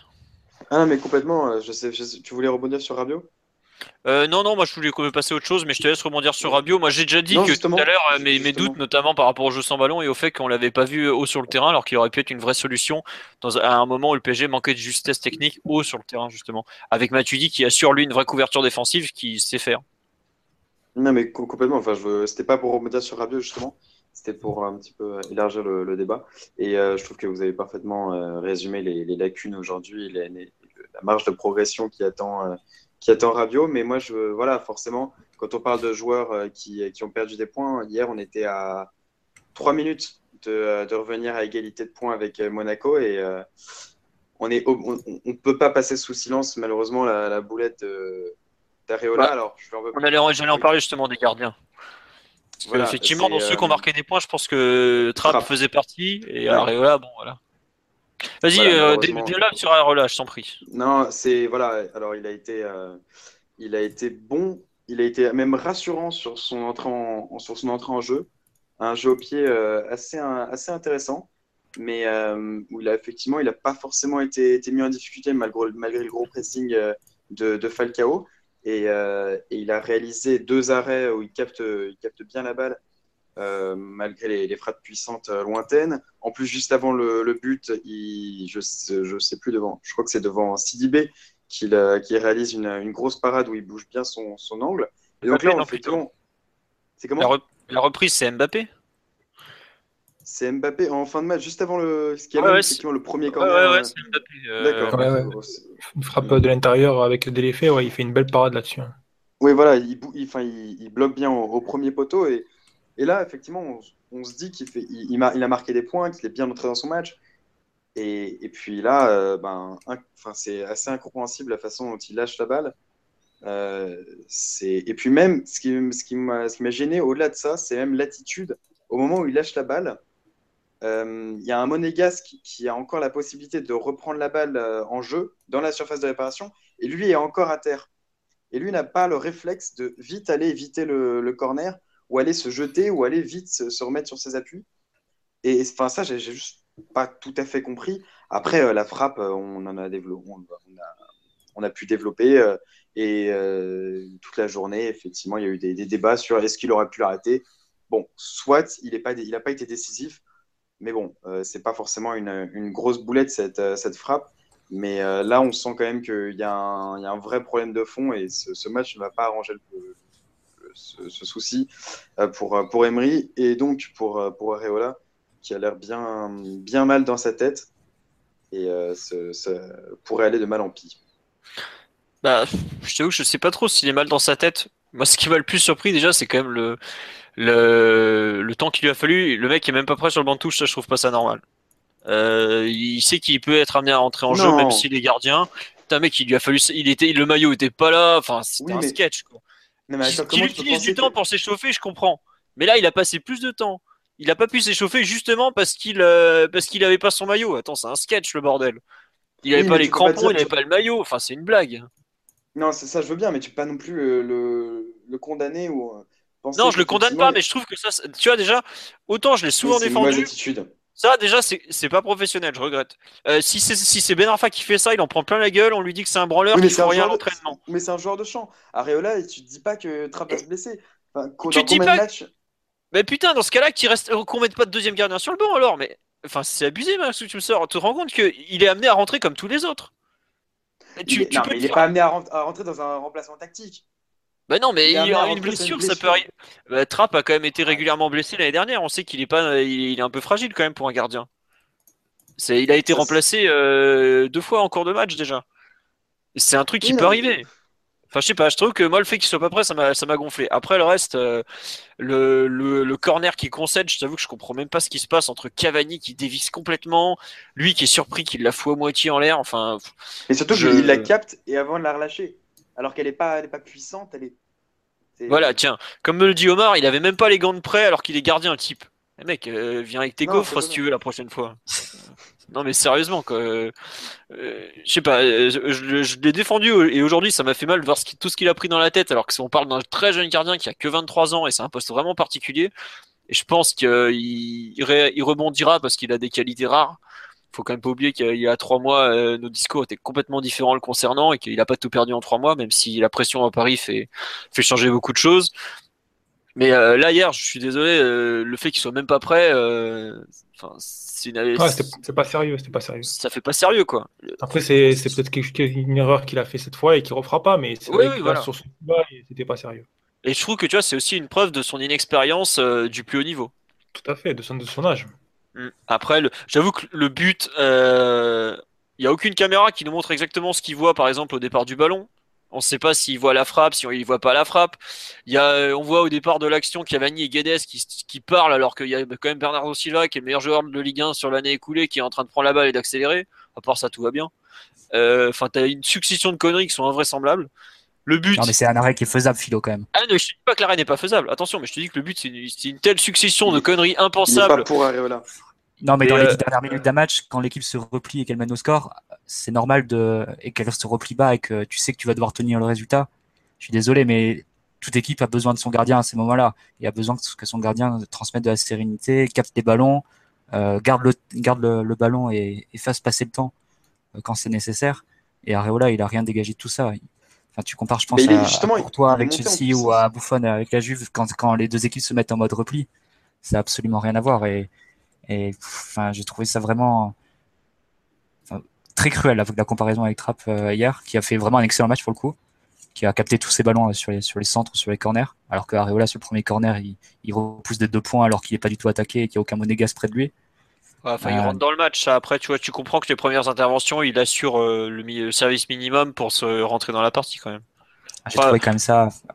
Tu sais qu'il y avait un, il y a un article de Florent Tonuti et de Julien Sunsao sur le, sur le site chroniquetactique.fr qui compare les, performances des gardiens en Ligue 1 de, depuis le, début de saison.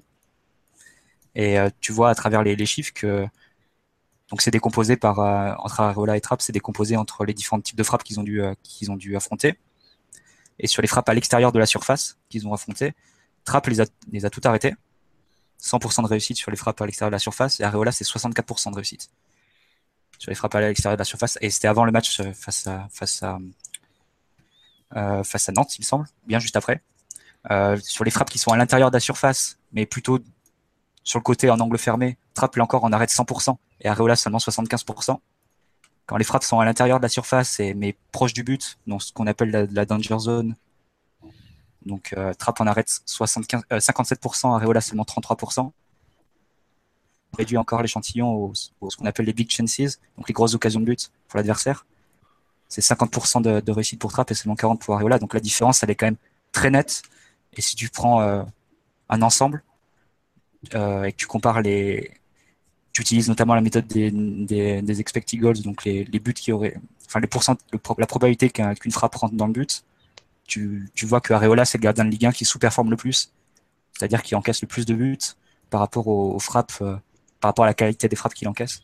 Ah mais ça, enfin tu sais très bien que sur la période novembre-décembre, ça a été, ça a été un massacre. Et alors que Trapp, il fait partie du groupe de, de 3-4 gardiens en Ligue 1 qui se détachent avec, euh, avec Carasso, avec Ruffier.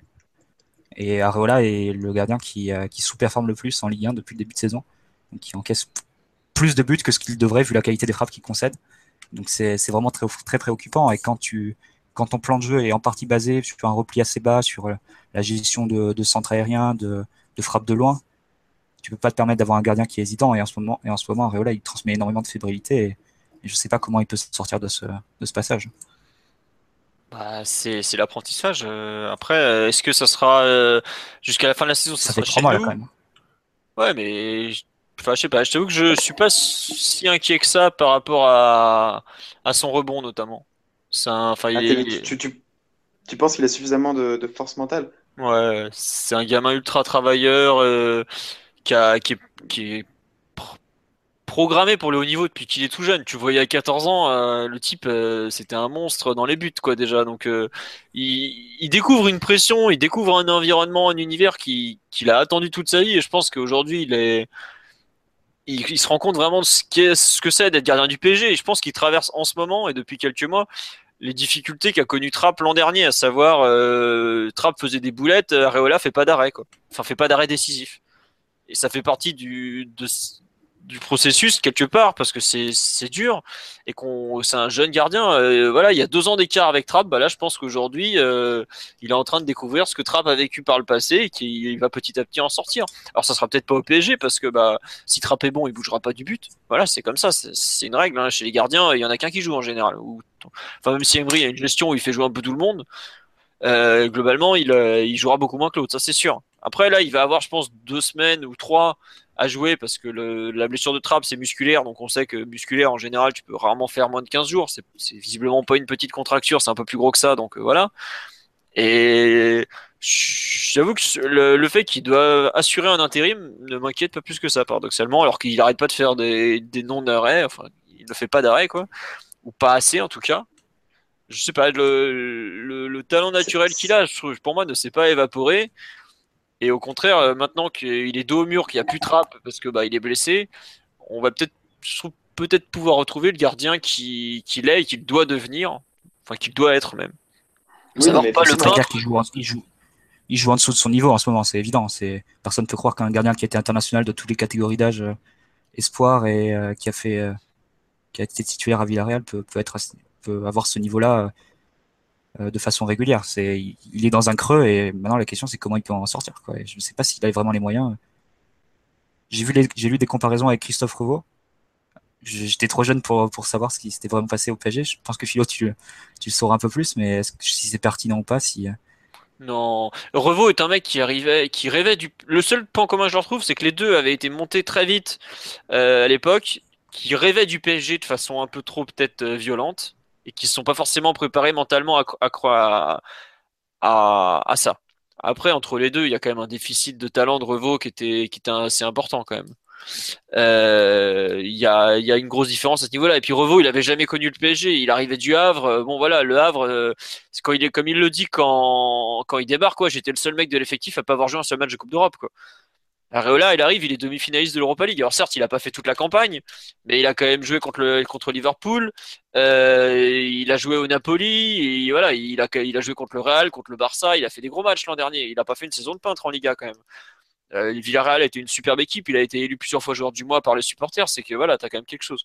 Moi, qui c'est le troisième gardien C'est Rémi Descamps. Il a jamais joué en pro. Laissez-le où il est. Vous inquiétez pas. Areola va jouer. Vous, pouvez déjà vous, faire l'idée. Euh, il va jouer. Hein. Ça sert à rien lui cracher dessus parce que on l'aura pendant 15 jours minimum. Ce qui est terrible en plus. Parce qu'effectivement, non, non, seulement ce, ce match ne va pas, va pas l'aider, mais en, en plus, il, c'est un match qui aurait pu, au contraire, le, le remonter et euh, vu le nombre.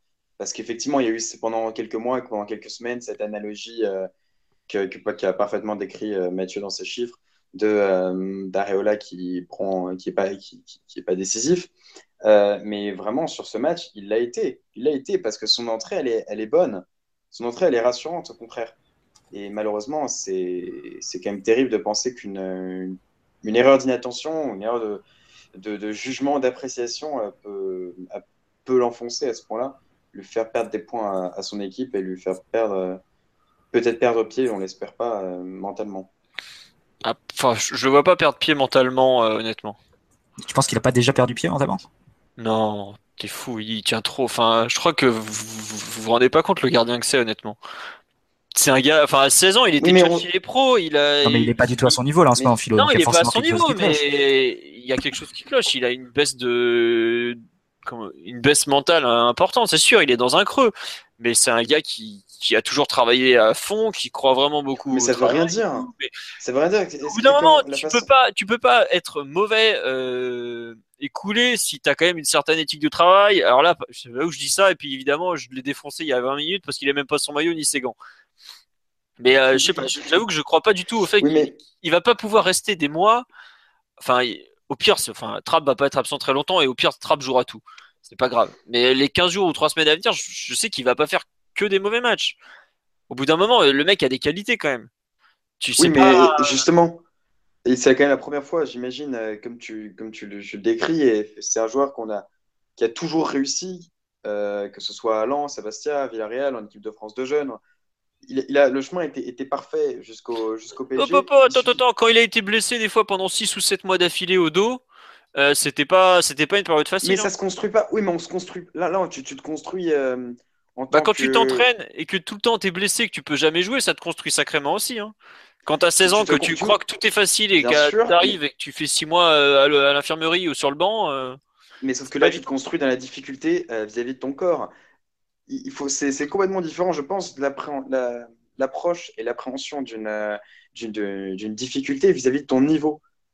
Parce qu'effectivement, quand tu es un joueur, que, que tu es aussi fort et que tu as autant réussi sur, le, sur tes qualités, que tu es prédestiné, que tu sois à ce point-là à la ramasse, même toi, tu dois te poser des questions, tu dois quand même, il doit, il doit quand même tergiverser. Ah, bien sûr, il le, dit d'ailleurs. Hein. Oui, mais que bah, pour un gardien, c'est quand même, très, c'est quand même euh, sacrément emmerdant. Et le fait que ce soit la première zone de, turbulence qui soit en train de, passer, qu'en décembre, euh, malgré ses, performances piteuses contre, contre Montpellier, bah, il a continué à s'enfoncer. Il n'a pas, il a, il a pas réussi à rebondir. On est quand même en droit de se poser la question de euh, est-ce que est-ce qu'il va réussir à, à, reprendre le, dessus, euh, le dessus mentalement et euh, effectivement à redevenir le joueur qu'il était, qui est un, super gardien euh, tel que tu l'as, tu l'as, parfaitement décrit. Bah, j'avoue, ouais, non, mais c'est sûr qu'il n'y a, rien qui aujourd'hui prouve qu'il va, qu'il va rebondir et c'est normal vu son âge.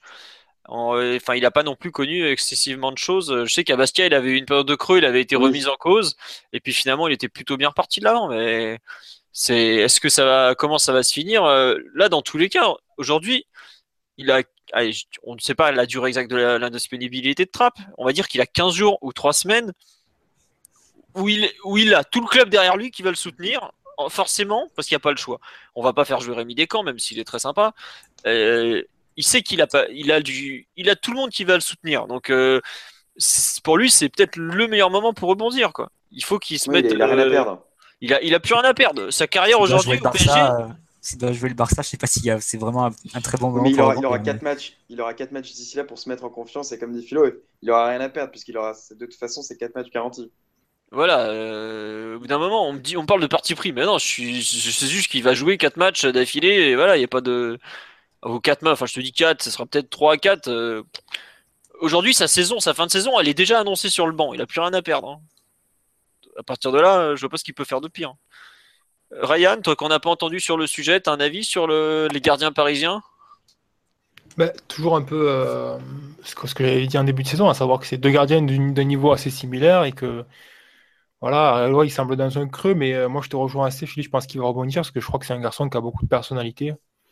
Je pense que quand un footballeur a, des qualités sur le terrain et qu'il a la personnalité qui va avec, euh, c'est qu'une question de temps avant qu'il retrouve son niveau. À moins, bien sûr, qu'il y ait, sauf catastrophe, qu'il y ait des grosses blessures et qu'il y ait des gros problèmes derrière, mais moi je pense qu'il va rebondir. Après, ce sera peut-être pas forcément à Paris et à court terme, mais je pense que je m'inquiète pas pour ce garçon-là et je pense que s'il a, s'il a quelques opportunités là dans les prochains mois, ça devrait aller. Bon, écoutez. Euh, vous voulez rajouter quelque chose sur là ou on passe euh, Parce que là, euh, oui, on en est déjà 1h25 d'émission, on n'avance pas beaucoup aujourd'hui. bon. Oui, non, à part le fait que Trapp est pour l'instant le, le, grand gardien numéro 1 du PSG, que c'est pas, pas ça qui va être remis en question à court terme. Euh, attends, juste. Euh, et bah tiens, ça sera Woods qui va faire la conclusion. L'arrêt décisif qu'il fait contre Iwobi contre, face à Arsenal à domicile montre quand même une baisse de niveau. Bah effectivement, oui, c'est à l'époque où il faisait des arrêts décisifs. Voilà. C'est aujourd'hui, ça paraît loin et c'était en septembre. concernant, juste pour finir sur l'aspect un peu plus comptable, qu'est-ce que vous pensez Qu'est-ce qu'on garde de ce match nul pour la suite de la saison? Est-ce que c'est bonne opération, mauvaise opération, à oublier, à garder? C'est pas une catastrophique, c'est pas une opération catastrophique, mais euh, c'est difficile de, voir un, point à domicile contre un, autre favori au titre comme une opération positive quand. Surtout en ayant, en ayant pris aucun point à l'extérieur. Là, au jour d'aujourd'hui, c'est Monaco qui, est ressorti vainqueur de la confrontation directe avec le PSG. Et Monaco qui reste favori pour le titre, c'est sûr, mais après, Après, non, le, bon, le titre, c'est il reste beaucoup de matchs. Il y a la Ligue des Champions au milieu qui va, qui va consommer beaucoup d'énergie. Moi, je ne pars pas dans ces projections-là, dans ces projections-là parce qu'il peut se passer vraiment encore beaucoup, beaucoup de choses. Mais euh, si on doit évaluer un petit peu le, point, la partie comptable, la partie compétitive, c'est pas une bonne opération. Bah, disons que c'est pas une, pas une mauvaise non plus parce que tu avais la perspective d'une défaite qui pour le coup t'éloigne vraiment du titre. Là, bon, tu restes à 3 points, comme tu l'as dit, il y a encore 16 matchs après peut encore se passer beaucoup de choses, notamment les dynamiques à la suite des, matchs des huitièmes de finale de Ligue des Champions qui vont pas mal compter. Dès le, week-end prochain, il y a un gros tournoi à mon sens, qui est le match entre Monaco et Nice et, le déplacement de Paris à Dijon qui sera difficile. Là, tu vas avoir quand des, je pense, tu vas pouvoir tirer quelques conclusions à la suite de ce week-end. Parce que si tu, si tu ressors d'un week-end où Monaco gagne et où Paris ne euh, parvient pas à l'emporter à Dijon, là, ça, se compliquera sérieusement. Et, euh, mais bon, je pense que sur un match comme ça, je sais que c'est la grande spécialité de Mourinho dans les matchs comme ça euh, entre entre équipes du, du, haut du tableau, de vraiment vouloir figer les positions, de jouer le nul et s'il y a une possibilité de profiter d'une erreur adverse. Bon, je pense que c'est à peu près le calcul qui a été fait par les deux entraîneurs hier. Et euh, grosso modo, le match nul, ça leur va et ils sont prêts. Euh, j'ai l'impression qu'ils ont décidé de repousser l'explication à plus tard, au moment où ça va compter à partir de mars-avril. Bah, il y a, peu d'écart entre les deux équipes, euh, Philippe, et c'est vrai que voilà, c'est. On comprend les deux postures des entraîneurs aussi de vouloir euh, absolument se lancer, entre guillemets, prendre des gros risques alors qu'on est à la 20e journée, ou 19e, je sais plus. 22, 22. En France, on a la 22e. 22, pardon, excusez-moi, c'est moi qui suis un peu trop encore en Espagne. 22, donc il y a, il y a beaucoup de matchs. C'est. Euh, on n'est pas à 5, euh, journées de la fin ou, euh, ou 7 ou 10 ou une victoire, ça fait complètement basculer la balance. Là, comme l'a rappelé euh, Mathieu, la semaine prochaine, il y a un, match important Monaco-Nice. Donc, Juste il n'y a, pas de raison de prendre des gros risques là-dessus. Quoi. On a joué 57% du championnat aujourd'hui. Voilà, ça illustre la quantité de chemin qui reste à faire. Voilà, on n'est même pas encore aux deux tiers. Mais par contre, je rejoins Mathieu sur le fait que le week-end prochain, c'est ultra important parce que c'est une des rares occasions où si on gagne, on est sûr de rattraper des points sur un des deux devant. Et c'est pas négligeable parce que ça va pas arriver tant de fois dans l'année. Aujourd'hui, des points, des, des, des, week-ends où on est sûr de rattraper des points sur, euh, sur Nice ou Monaco, il y aura que celui-là et celui, le, notre match à, Nice, par exemple. Mais ce qui est intéressant, c'est que depuis, si tu prends que les matchs depuis septembre, donc les, les 18 dernières journées, 19 même dernière journée. Paris Monaco même nombre de points en fait. Oui, bah euh, le problème aujourd'hui qu'on a, je trouve, moi ce qu'on ce qu'on oblige un peu, c'est que comme le dit, euh, je crois que c'est Yeno sur live, euh, avec le goal average entre les deux, il, Monaco a deux faux pas permis quoi. Alors après, le PSG peut se réveiller. mais ce qui est intéressant, c'est que si tu enlèves la première la confrontation du match aller, Paris et Monaco sont sur le même rythme de points, exactement le même nombre de points, alors que Paris a quand même eu des, des gros trous de performance, notamment en décembre et euh, semble beaucoup moins abouti dans le jeu que, que les Monégasques. Donc, euh, tu peux toujours espérer que la, la dynamique euh, s'inverse un peu et que, Monaco lâche du lest. À ce moment-là, que Paris reprenne des points sur la deuxième partie. Mais, mais effectivement, là, là où. C'est pour ça que c'était vraiment important de ne pas perdre. Oui, non, je suis, enfin, juste pour, pour préciser, je suis assez d'accord avec vous. Effectivement, c'était c'est davantage important de ne pas perdre que de, que, pouvoir gagner. Euh, donc c'est assez, assez, logique et finalement euh, ça a contenté un peu tout le monde ce, statu quo en, tête. Mais euh, vous l'avez mentionné simplement vite fait, la différence de bulle pourrait, pourrait tellement compter que qu'il faudra effectivement deux faux pas maintenant à Monaco. Et, en, soi, c'est ce qui explique un petit peu notre, notre déception après cette rencontre, c'est qu'effectivement on aurait pu revenir à égalité. Euh, ça à quelques, minutes près, et que comptablement, ça aurait quand même tout changé. Mais bon, c'est un. Moi, j'avoue que c'est, enfin, j'avoue que c'est un petit peu un nul. Euh, ouais, hein, c'est pas arrangeur, mais c'est arrangeur et pas arrangeur. C'est vraiment, c'est vraiment étrange. Et puis, euh, mais oui, hors, scénario, ça reste un, ça reste un résultat pas trop mauvais. Faut pas non plus penser que même si c'est un nul juste à domicile, ça reste une équipe qui était louée pour, euh, louée pour, son, pour son jeu euh, et une équipe qui est bien plus aboutie que la nôtre. Donc en soi, c'est pas un si mauvais résultat, euh, hors contexte et hors scénario surtout. Ouais, bah, je, moi je te rejoins Max que globalement avoir 3 points d'écart seulement avec Monaco. 3 plus 1. Ouais, 3,5 si tu préfères. Parce qu'après, le goal average, ça va, ça vient aussi. Hein. Si le PSG se remet à mettre des cartons. Non, c'est pas possible. Bah, je te signale que je crois que c'était à la 13e journée, on avait, ou 12e journée, on avait le même goal average qu'eux. ça là, va vite, là, hein. on a, là, on a combien de. J'ai pas vu la différence entre, entre les deux. Il y avoir 40 buts, non? Il y a plus 43 contre plus 26 de mémoire, ou plus 27. je te dis, ils l'ont creusé sur quelques matchs, euh, leur différence de but. Hein. Quand tu mets un, de 2, 1, 6, 1 ou 2, 6-0, 1, 7-0, ça va vite. Hein. C'est exactement comme ça qu'ils l'ont creusé. Après, c'est vrai euh, qu'on a déjà un précédent, c'est qu'il y a deux ans, on avait rattrapé une, grande différence de but par rapport à l'OM de Bielsa. Mm. Euh, on a cartonné à partir du mois d'avril, on a mis des 6-0, des, des 3-0, etc. Et on avait, on avait refait tout, tout, le retard qu'on avait sur Lyon et sur Marseille en défense de but. Et en points, évidemment, vu qu'on était passé devant et qu'on avait fini avec 10 points d'avance. Ouais. Alors qu'on était exactement dans la même situation. Alors ça ressemble un peu au Lyon PSG d'il y, a, deux ans, ce match-là. Genre le 1-1 euh, qui arrive très tôt dans la deuxième partie de saison, les deux équipes le match peut basculer un peu d'un côté ou de l'autre. il y a un match nul qui, et par exemple, tu vois, la moins pire solution pour tout le monde. Donc. Euh. Monaco, par exemple, a eu des joueurs comme euh, Carillo ou Bosquilla qui ont surperformé par rapport à leur temps de jeu. Quoi. Je crois que Carillo, il a mis 8 euh, buts en... réel, surtout. Ouais, mais même Carillo, il a mis 8 buts en 700 minutes. Bosquilla, il en met, je crois, 6 en 550 minutes ou un truc dans le genre. C'est irréel. je crois. Ah ben ça après il a toujours été deux sur coup de pied arrêté. Faut pas. C'est peut-être le, le, truc le moins fou dans, dans ses stats par exemple. Bon. Euh, bon, allez, on va finir là-dessus. On va avancer. mais c'est pour ça, faut pas non plus, que, juste pour, pour, pour, finir, faut, par rapport à ce que disait Ryan, faut pas, faut pas trop parler de, de titres pour le moment. Parce que, euh, avec, surtout avec la Ligue des Champions qui, qui arrive et Monaco qui pourrait faire un, un gros coup, euh, c'est un, effectif qui, en quantité, euh, par rapport au niveau réel, c'est pour ce qui exclut un petit peu Guido Carillo, euh, ça reste un effectif assez, assez limité, Monaco. Tu as 2-3 deux, trois blessures et, euh, et, la machine peut s'enrayer euh, et réaliser euh, deux, trois mauvais, deux, trois mauvais résultats. Bah moi, je t'avoue que le, le le ouais, c'est bien, j'ai trop mal, excusez-moi. Bakayoko, Fabinho, Glick, Jemerson, pour l'instant, ils ont, ils ont pu jouer de façon intensive pratiquement tous les matchs c'est vraiment un truc où nous, pendant ce temps-là, on galère. On a, on a pas eu Silva pendant longtemps, on a pas eu Marquinhos, on a du Verratti en vrac, euh, Rabiot absent. Euh, ça te change pas mal de choses. Rien que ça, si tu si, si inverses les blessés entre les deux équipes, je suis sûr que le mhm. résultat il est inversé en termes de points et je pense pas que Monaco serait à 3 points seulement du PSG en ayant eu les mêmes absences que nous. Après, ça fait bon, partie du jeu les absences. Bah, un staff médical performant, ça compte. Hein. Voilà.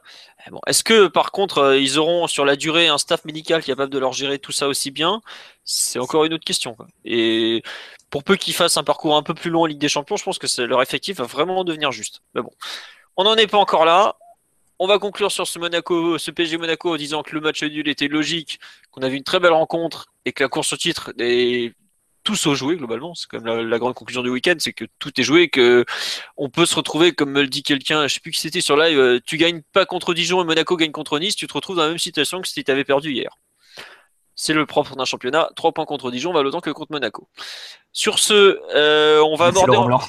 Eh, t'as vu ça Ah, mais je sens qu'il y a la place pour lui à Montpellier, donc euh, je me dis qu'en plaçant des, des phrases de, de, sa part, peut-être tout. Tu veux peut-être un, petit mot sur Jean-Louis Gasset à Montpellier d'ailleurs? Ah, Avec Ryan Eh ben écoutez, Jean-Luc Gasset qui se retrouve un poste d'auditeur en chef, une sorte de Deloitte du football à Monaco, à Montpellier, pardon, c'est pas mal. Non, mais je suis content pour lui, honnêtement, c'est un brave type, il a, toujours été super sympa. c'est son club, son père qui l'avait fondé. Son club, il y a, voilà, donc c'est très bien qu'il puisse retourner à Montpellier. Euh, juste sur le Rennes PSG de demain soir, gros turnover en vue ou pas à votre avis? Bah oui. Je pense qu'il y a beaucoup d'énergie qui sont passées euh, dans ce match-là, à mon avis, ouais, à mon avis, euh, pas mal de turnover. Bah, je pense une série de, de 8 matchs en, en 3 semaines, ou un truc comme ça, ou en 4 semaines, donc c'est. C'est sûr qu'il y aura beaucoup de turnover. Je pense qu'effectivement, les retours de Kim Pembe en défense par évident. Aurier aussi. Maxwell, je ne serais pas surpris. Euh, Nkunku, je pense qu'il va revenir. Est-ce que Krikoviak aussi va revenir? Guedes peut-être Ouais, on me demande Guedes titulaire. Je sais pas. Le fait qu'il le fasse jouer direct, c'est quand même un signe fort. Est-ce qu'il va oser mettre Ben Arfa? Je sais pas, parce qu'il a quand même dit euh, la Coupe de France c'est un objectif. Alors est-ce qu'il va oser tenter changer 10 euh, joueurs ou presque? Après Bordeaux c'était une demi-finale de Coupe de, la Ligue, donc c'était normal qu'il y ait une équipe euh, proche de l'équipe type. Là, ouais, non, mais... il y a un des matchs de championnat qui est très important. C'est possible qu'il y ait plus de turnover, je pense. Surtout que Rennes va faire tourner, j'imagine. Je sais pas, Rennes, c'est leur seul moyen de gagner un trophée cette saison, donc ils vont peut-être pas faire ah, tourner. Ils savent très bien qu'ils ne peuvent pas gagner de trophée Rennes. Génétiquement presque. Mais, euh, mais t'as des infos sur Krikoviak Il était vraiment blessé ou il était. Ah, euh, ah non, non, il était vraiment blessé, puisque là, il a repris l'entraînement avec les autres, alors qu'à un moment, il s'entraînait même plus. Et c'est lui qui a refusé de partir à l'Inter. L'Inter a sondé et il a dit non direct. Donc euh, c'est lui. Hein. Aurier, il va revenir là. Il est, on me demande où il en est. Donc Aurier, il, aurait pu être dans le groupe ce week-end déjà, mais ils ont préféré être sage et le, le laisser reprendre tranquillement avec une semaine de repos entre son dernier match et sa reprise. Mais non, sinon il va être de retour. Hein. Et pas Pastore peut-être? Ah, je pense que Pastore sera dans le groupe, ou pas loin en tout cas. Euh... Ça peut être le match, faut le relancer surtout dans l'absence de Verratti. Pour moi, si on le fait pas jouer là, je me demande bien qu'on va le relancer. Hein. Quitte à ne je pense pas qu'il débute. Pastore Ouais, non, non, enfin, il débutera ah. pas même, il a pas joué depuis deux mois, mais si on le fait pas rejouer là, ça, va être compliqué pour lui. Hein.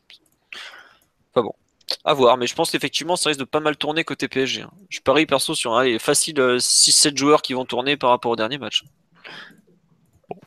On verra. 8, 9 je pense. Tu auras un défenseur central et, et un milieu par la force des choses, mais je pense que tout le reste va. Bon. Bah, je sais pas, parce que c'est quand même pas le genre d'Emery de sortir 8-9 joueurs d'un coup. Hein. Bon. Bah, Di Maria va jouer, peut-être Guedes. Donc c'est. Hmm. Euh, ouais. Après, c'est vrai que j'avais mis en thème est-ce que c'est l'heure de faire tourner euh, Je crois que c'est le seul match de jusqu'au Barça où on peut faire tourner. Donc, euh... ouais. peut-être aussi l'occasion pour le Chelsea d'avoir quelques minutes, ouais, effectivement. Après, il y a une possibilité que si tu veux carrément faire tourner comme, un, comme des Gorées, c'est que tu envoies carrément Aurier en défense centrale, tu mets du Géorgien arrière droit et tu, tu fais souffler tes deux centraux brésiliens qui jouent tout le temps aussi. Bon, on verra. La conférence de presse de Naïmri demain à 13h30 sera intéressante parce que euh, quand il avait dit avant je sais plus quel match, euh, on va pas faire tourner et que tout le monde l'a pris pour une connerie, finalement il a pas eu tout fait tourner. Bon, à voir. J'avoue que c'est un peu une grande inconnue ce match. C'est un peu comme la chaîne qui le diffuse, Eurosport 2, personne ne la connaît. Bon. Pareil que ça existe. au commentaire. Je ne sais pas. Euh, on va finir avec les résultats des autres équipes du week-end. On va commencer euh, au Nord aux femmes avec euh, les, les féminines qui étaient en déplacement dans le parcage à Gerland avec un très beau tifo. Non, c'est pas ça. Elles ont gagné 5-0 à Arras en Coupe de France, 16e de finale. Bon, elles se sont baladées, voilà. Premier but de Amandine Henry, la, la nouvelle venue. Donc, euh, bah, bon début évidemment, voilà. Euh, j'avoue que j'ai pas vu euh, le match. Euh, je sais que Marie-Laure Dely a mis deux buts et puis voilà. la réserve ne jouait pas ce week-end. Je ne sais pas pour quelle raison d'ailleurs, mais ils jouaient pas. Les U19 sont allés s'imposer 1-0 à Avion, un club de DH en 32e de Gambardella, parce qu'ils sont qualifiés pour les 16e. But à la demi-heure de jeu de Soumaré. Coup franc de Diaby, déviation de Ensoki. Et un corner? Euh, Ouais, corner, pas coup franc, pardon. Et il reprend deuxième poteau de, près. Bon, bah voilà, un terrain, mais un champ de patates, mais là vraiment des trous, des bosses dans tous les sens. Formidable. Et bon, ils ont fait le boulot. Ils auraient pu euh, creuser un peu plus l'écart en fin de rencontre. Et finalement, bah allez, 1-0, on se qualifie, on prend. Et enfin, les U17, ils ont joué toute la semaine l'Alcas Cup, là, le, super tournoi au Qatar, où ils de très très très bon niveau comme tous les ans. Ils ont été éliminés en quart de finale par les contre qui jouait déjà? Euh, Red Bull Salzbourg avec ils perdent 3-2, ils prennent deux buts mais extraordinaires du 10 de Salzbourg qui est déjà un peu coté. Et finalement, euh, aujourd'hui, ils ont perdu les, matchs de classement. Ils ont gagné le premier, ils ont perdu le deuxième, donc ils finissent sixième sur 16. Bon, c'est raisonnable. On savait que c'est pas une génération euh, qui allait dominer, puisque bah, en championnat national, ils sont déjà un, peu en difficulté, donc on se doutait bien qu'ils n'allaient pas gagner un tournoi de cette ampleur. Euh, il y a eu du bon du moins bon. Je trouve que globalement, ce qui m'a peu déçu, c'est peut-être le comment ça s'appelle les certaines performances individuelles de joueurs attendus qui ont été un peu en dessous du niveau. Je pense notamment au match d'ouverture de Yacine Adli qui avait été très mauvais. Après, il s'est un peu repris. Euh, globalement, les cadres ont été, je trouve, un poil décevants à part le petit euh, Gomez qui a été très bon au milieu défensif. Bon, euh, tournoi d'apprentissage globalement, c'était pas, c'est pas spécialement étonnant. Wea c'est bien montré que pas mal de buts, des belles qualités voilà, euh, globalement, ils ont fini à leur place sur cette génération. On sait que c'est une équipe en retard physiquement. On s'est fait dominer pas mal de matchs physiquement, donc euh, c'était attendu. Voilà en gros pour les nouvelles. Et on me signale aussi que le frère de Lo le petit Francesco, s'entraîne avec les jeunes du PSG. Donc, à voir dans quelle équipe il va jouer. J'ai toujours pas réussi à savoir son année de naissance exacte. Si c'est un 2000 ou un 2001. Donc si c'est un 2000, bah, il jouerait euh, peut-être euh, assez, vu qu'il avait l'air physiquement assez prêt.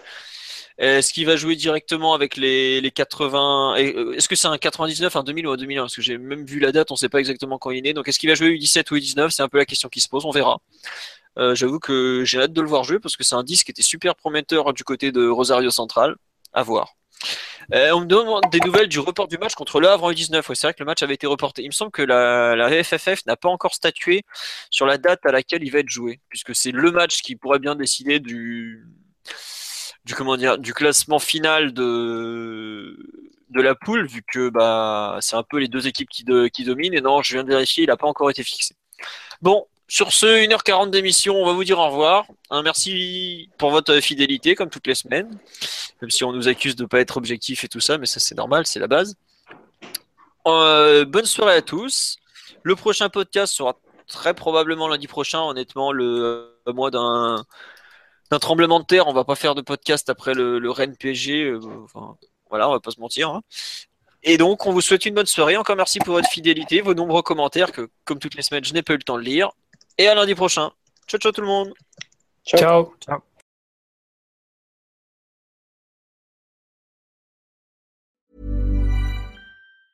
Mom deserves the best, and there's no better place to shop for Mother's Day than Whole Foods Market. They're your destination for unbeatable savings, from premium gifts to show-stopping flowers and irresistible desserts. Start by saving 33% with Prime on all body care and candles. Then get a 15-stem bunch of tulips for just $9.99 each with Prime. Round out Mom's menu with festive rosé, irresistible berry chantilly cake, and more special treats. Come celebrate Mother's Day at Whole Foods Market.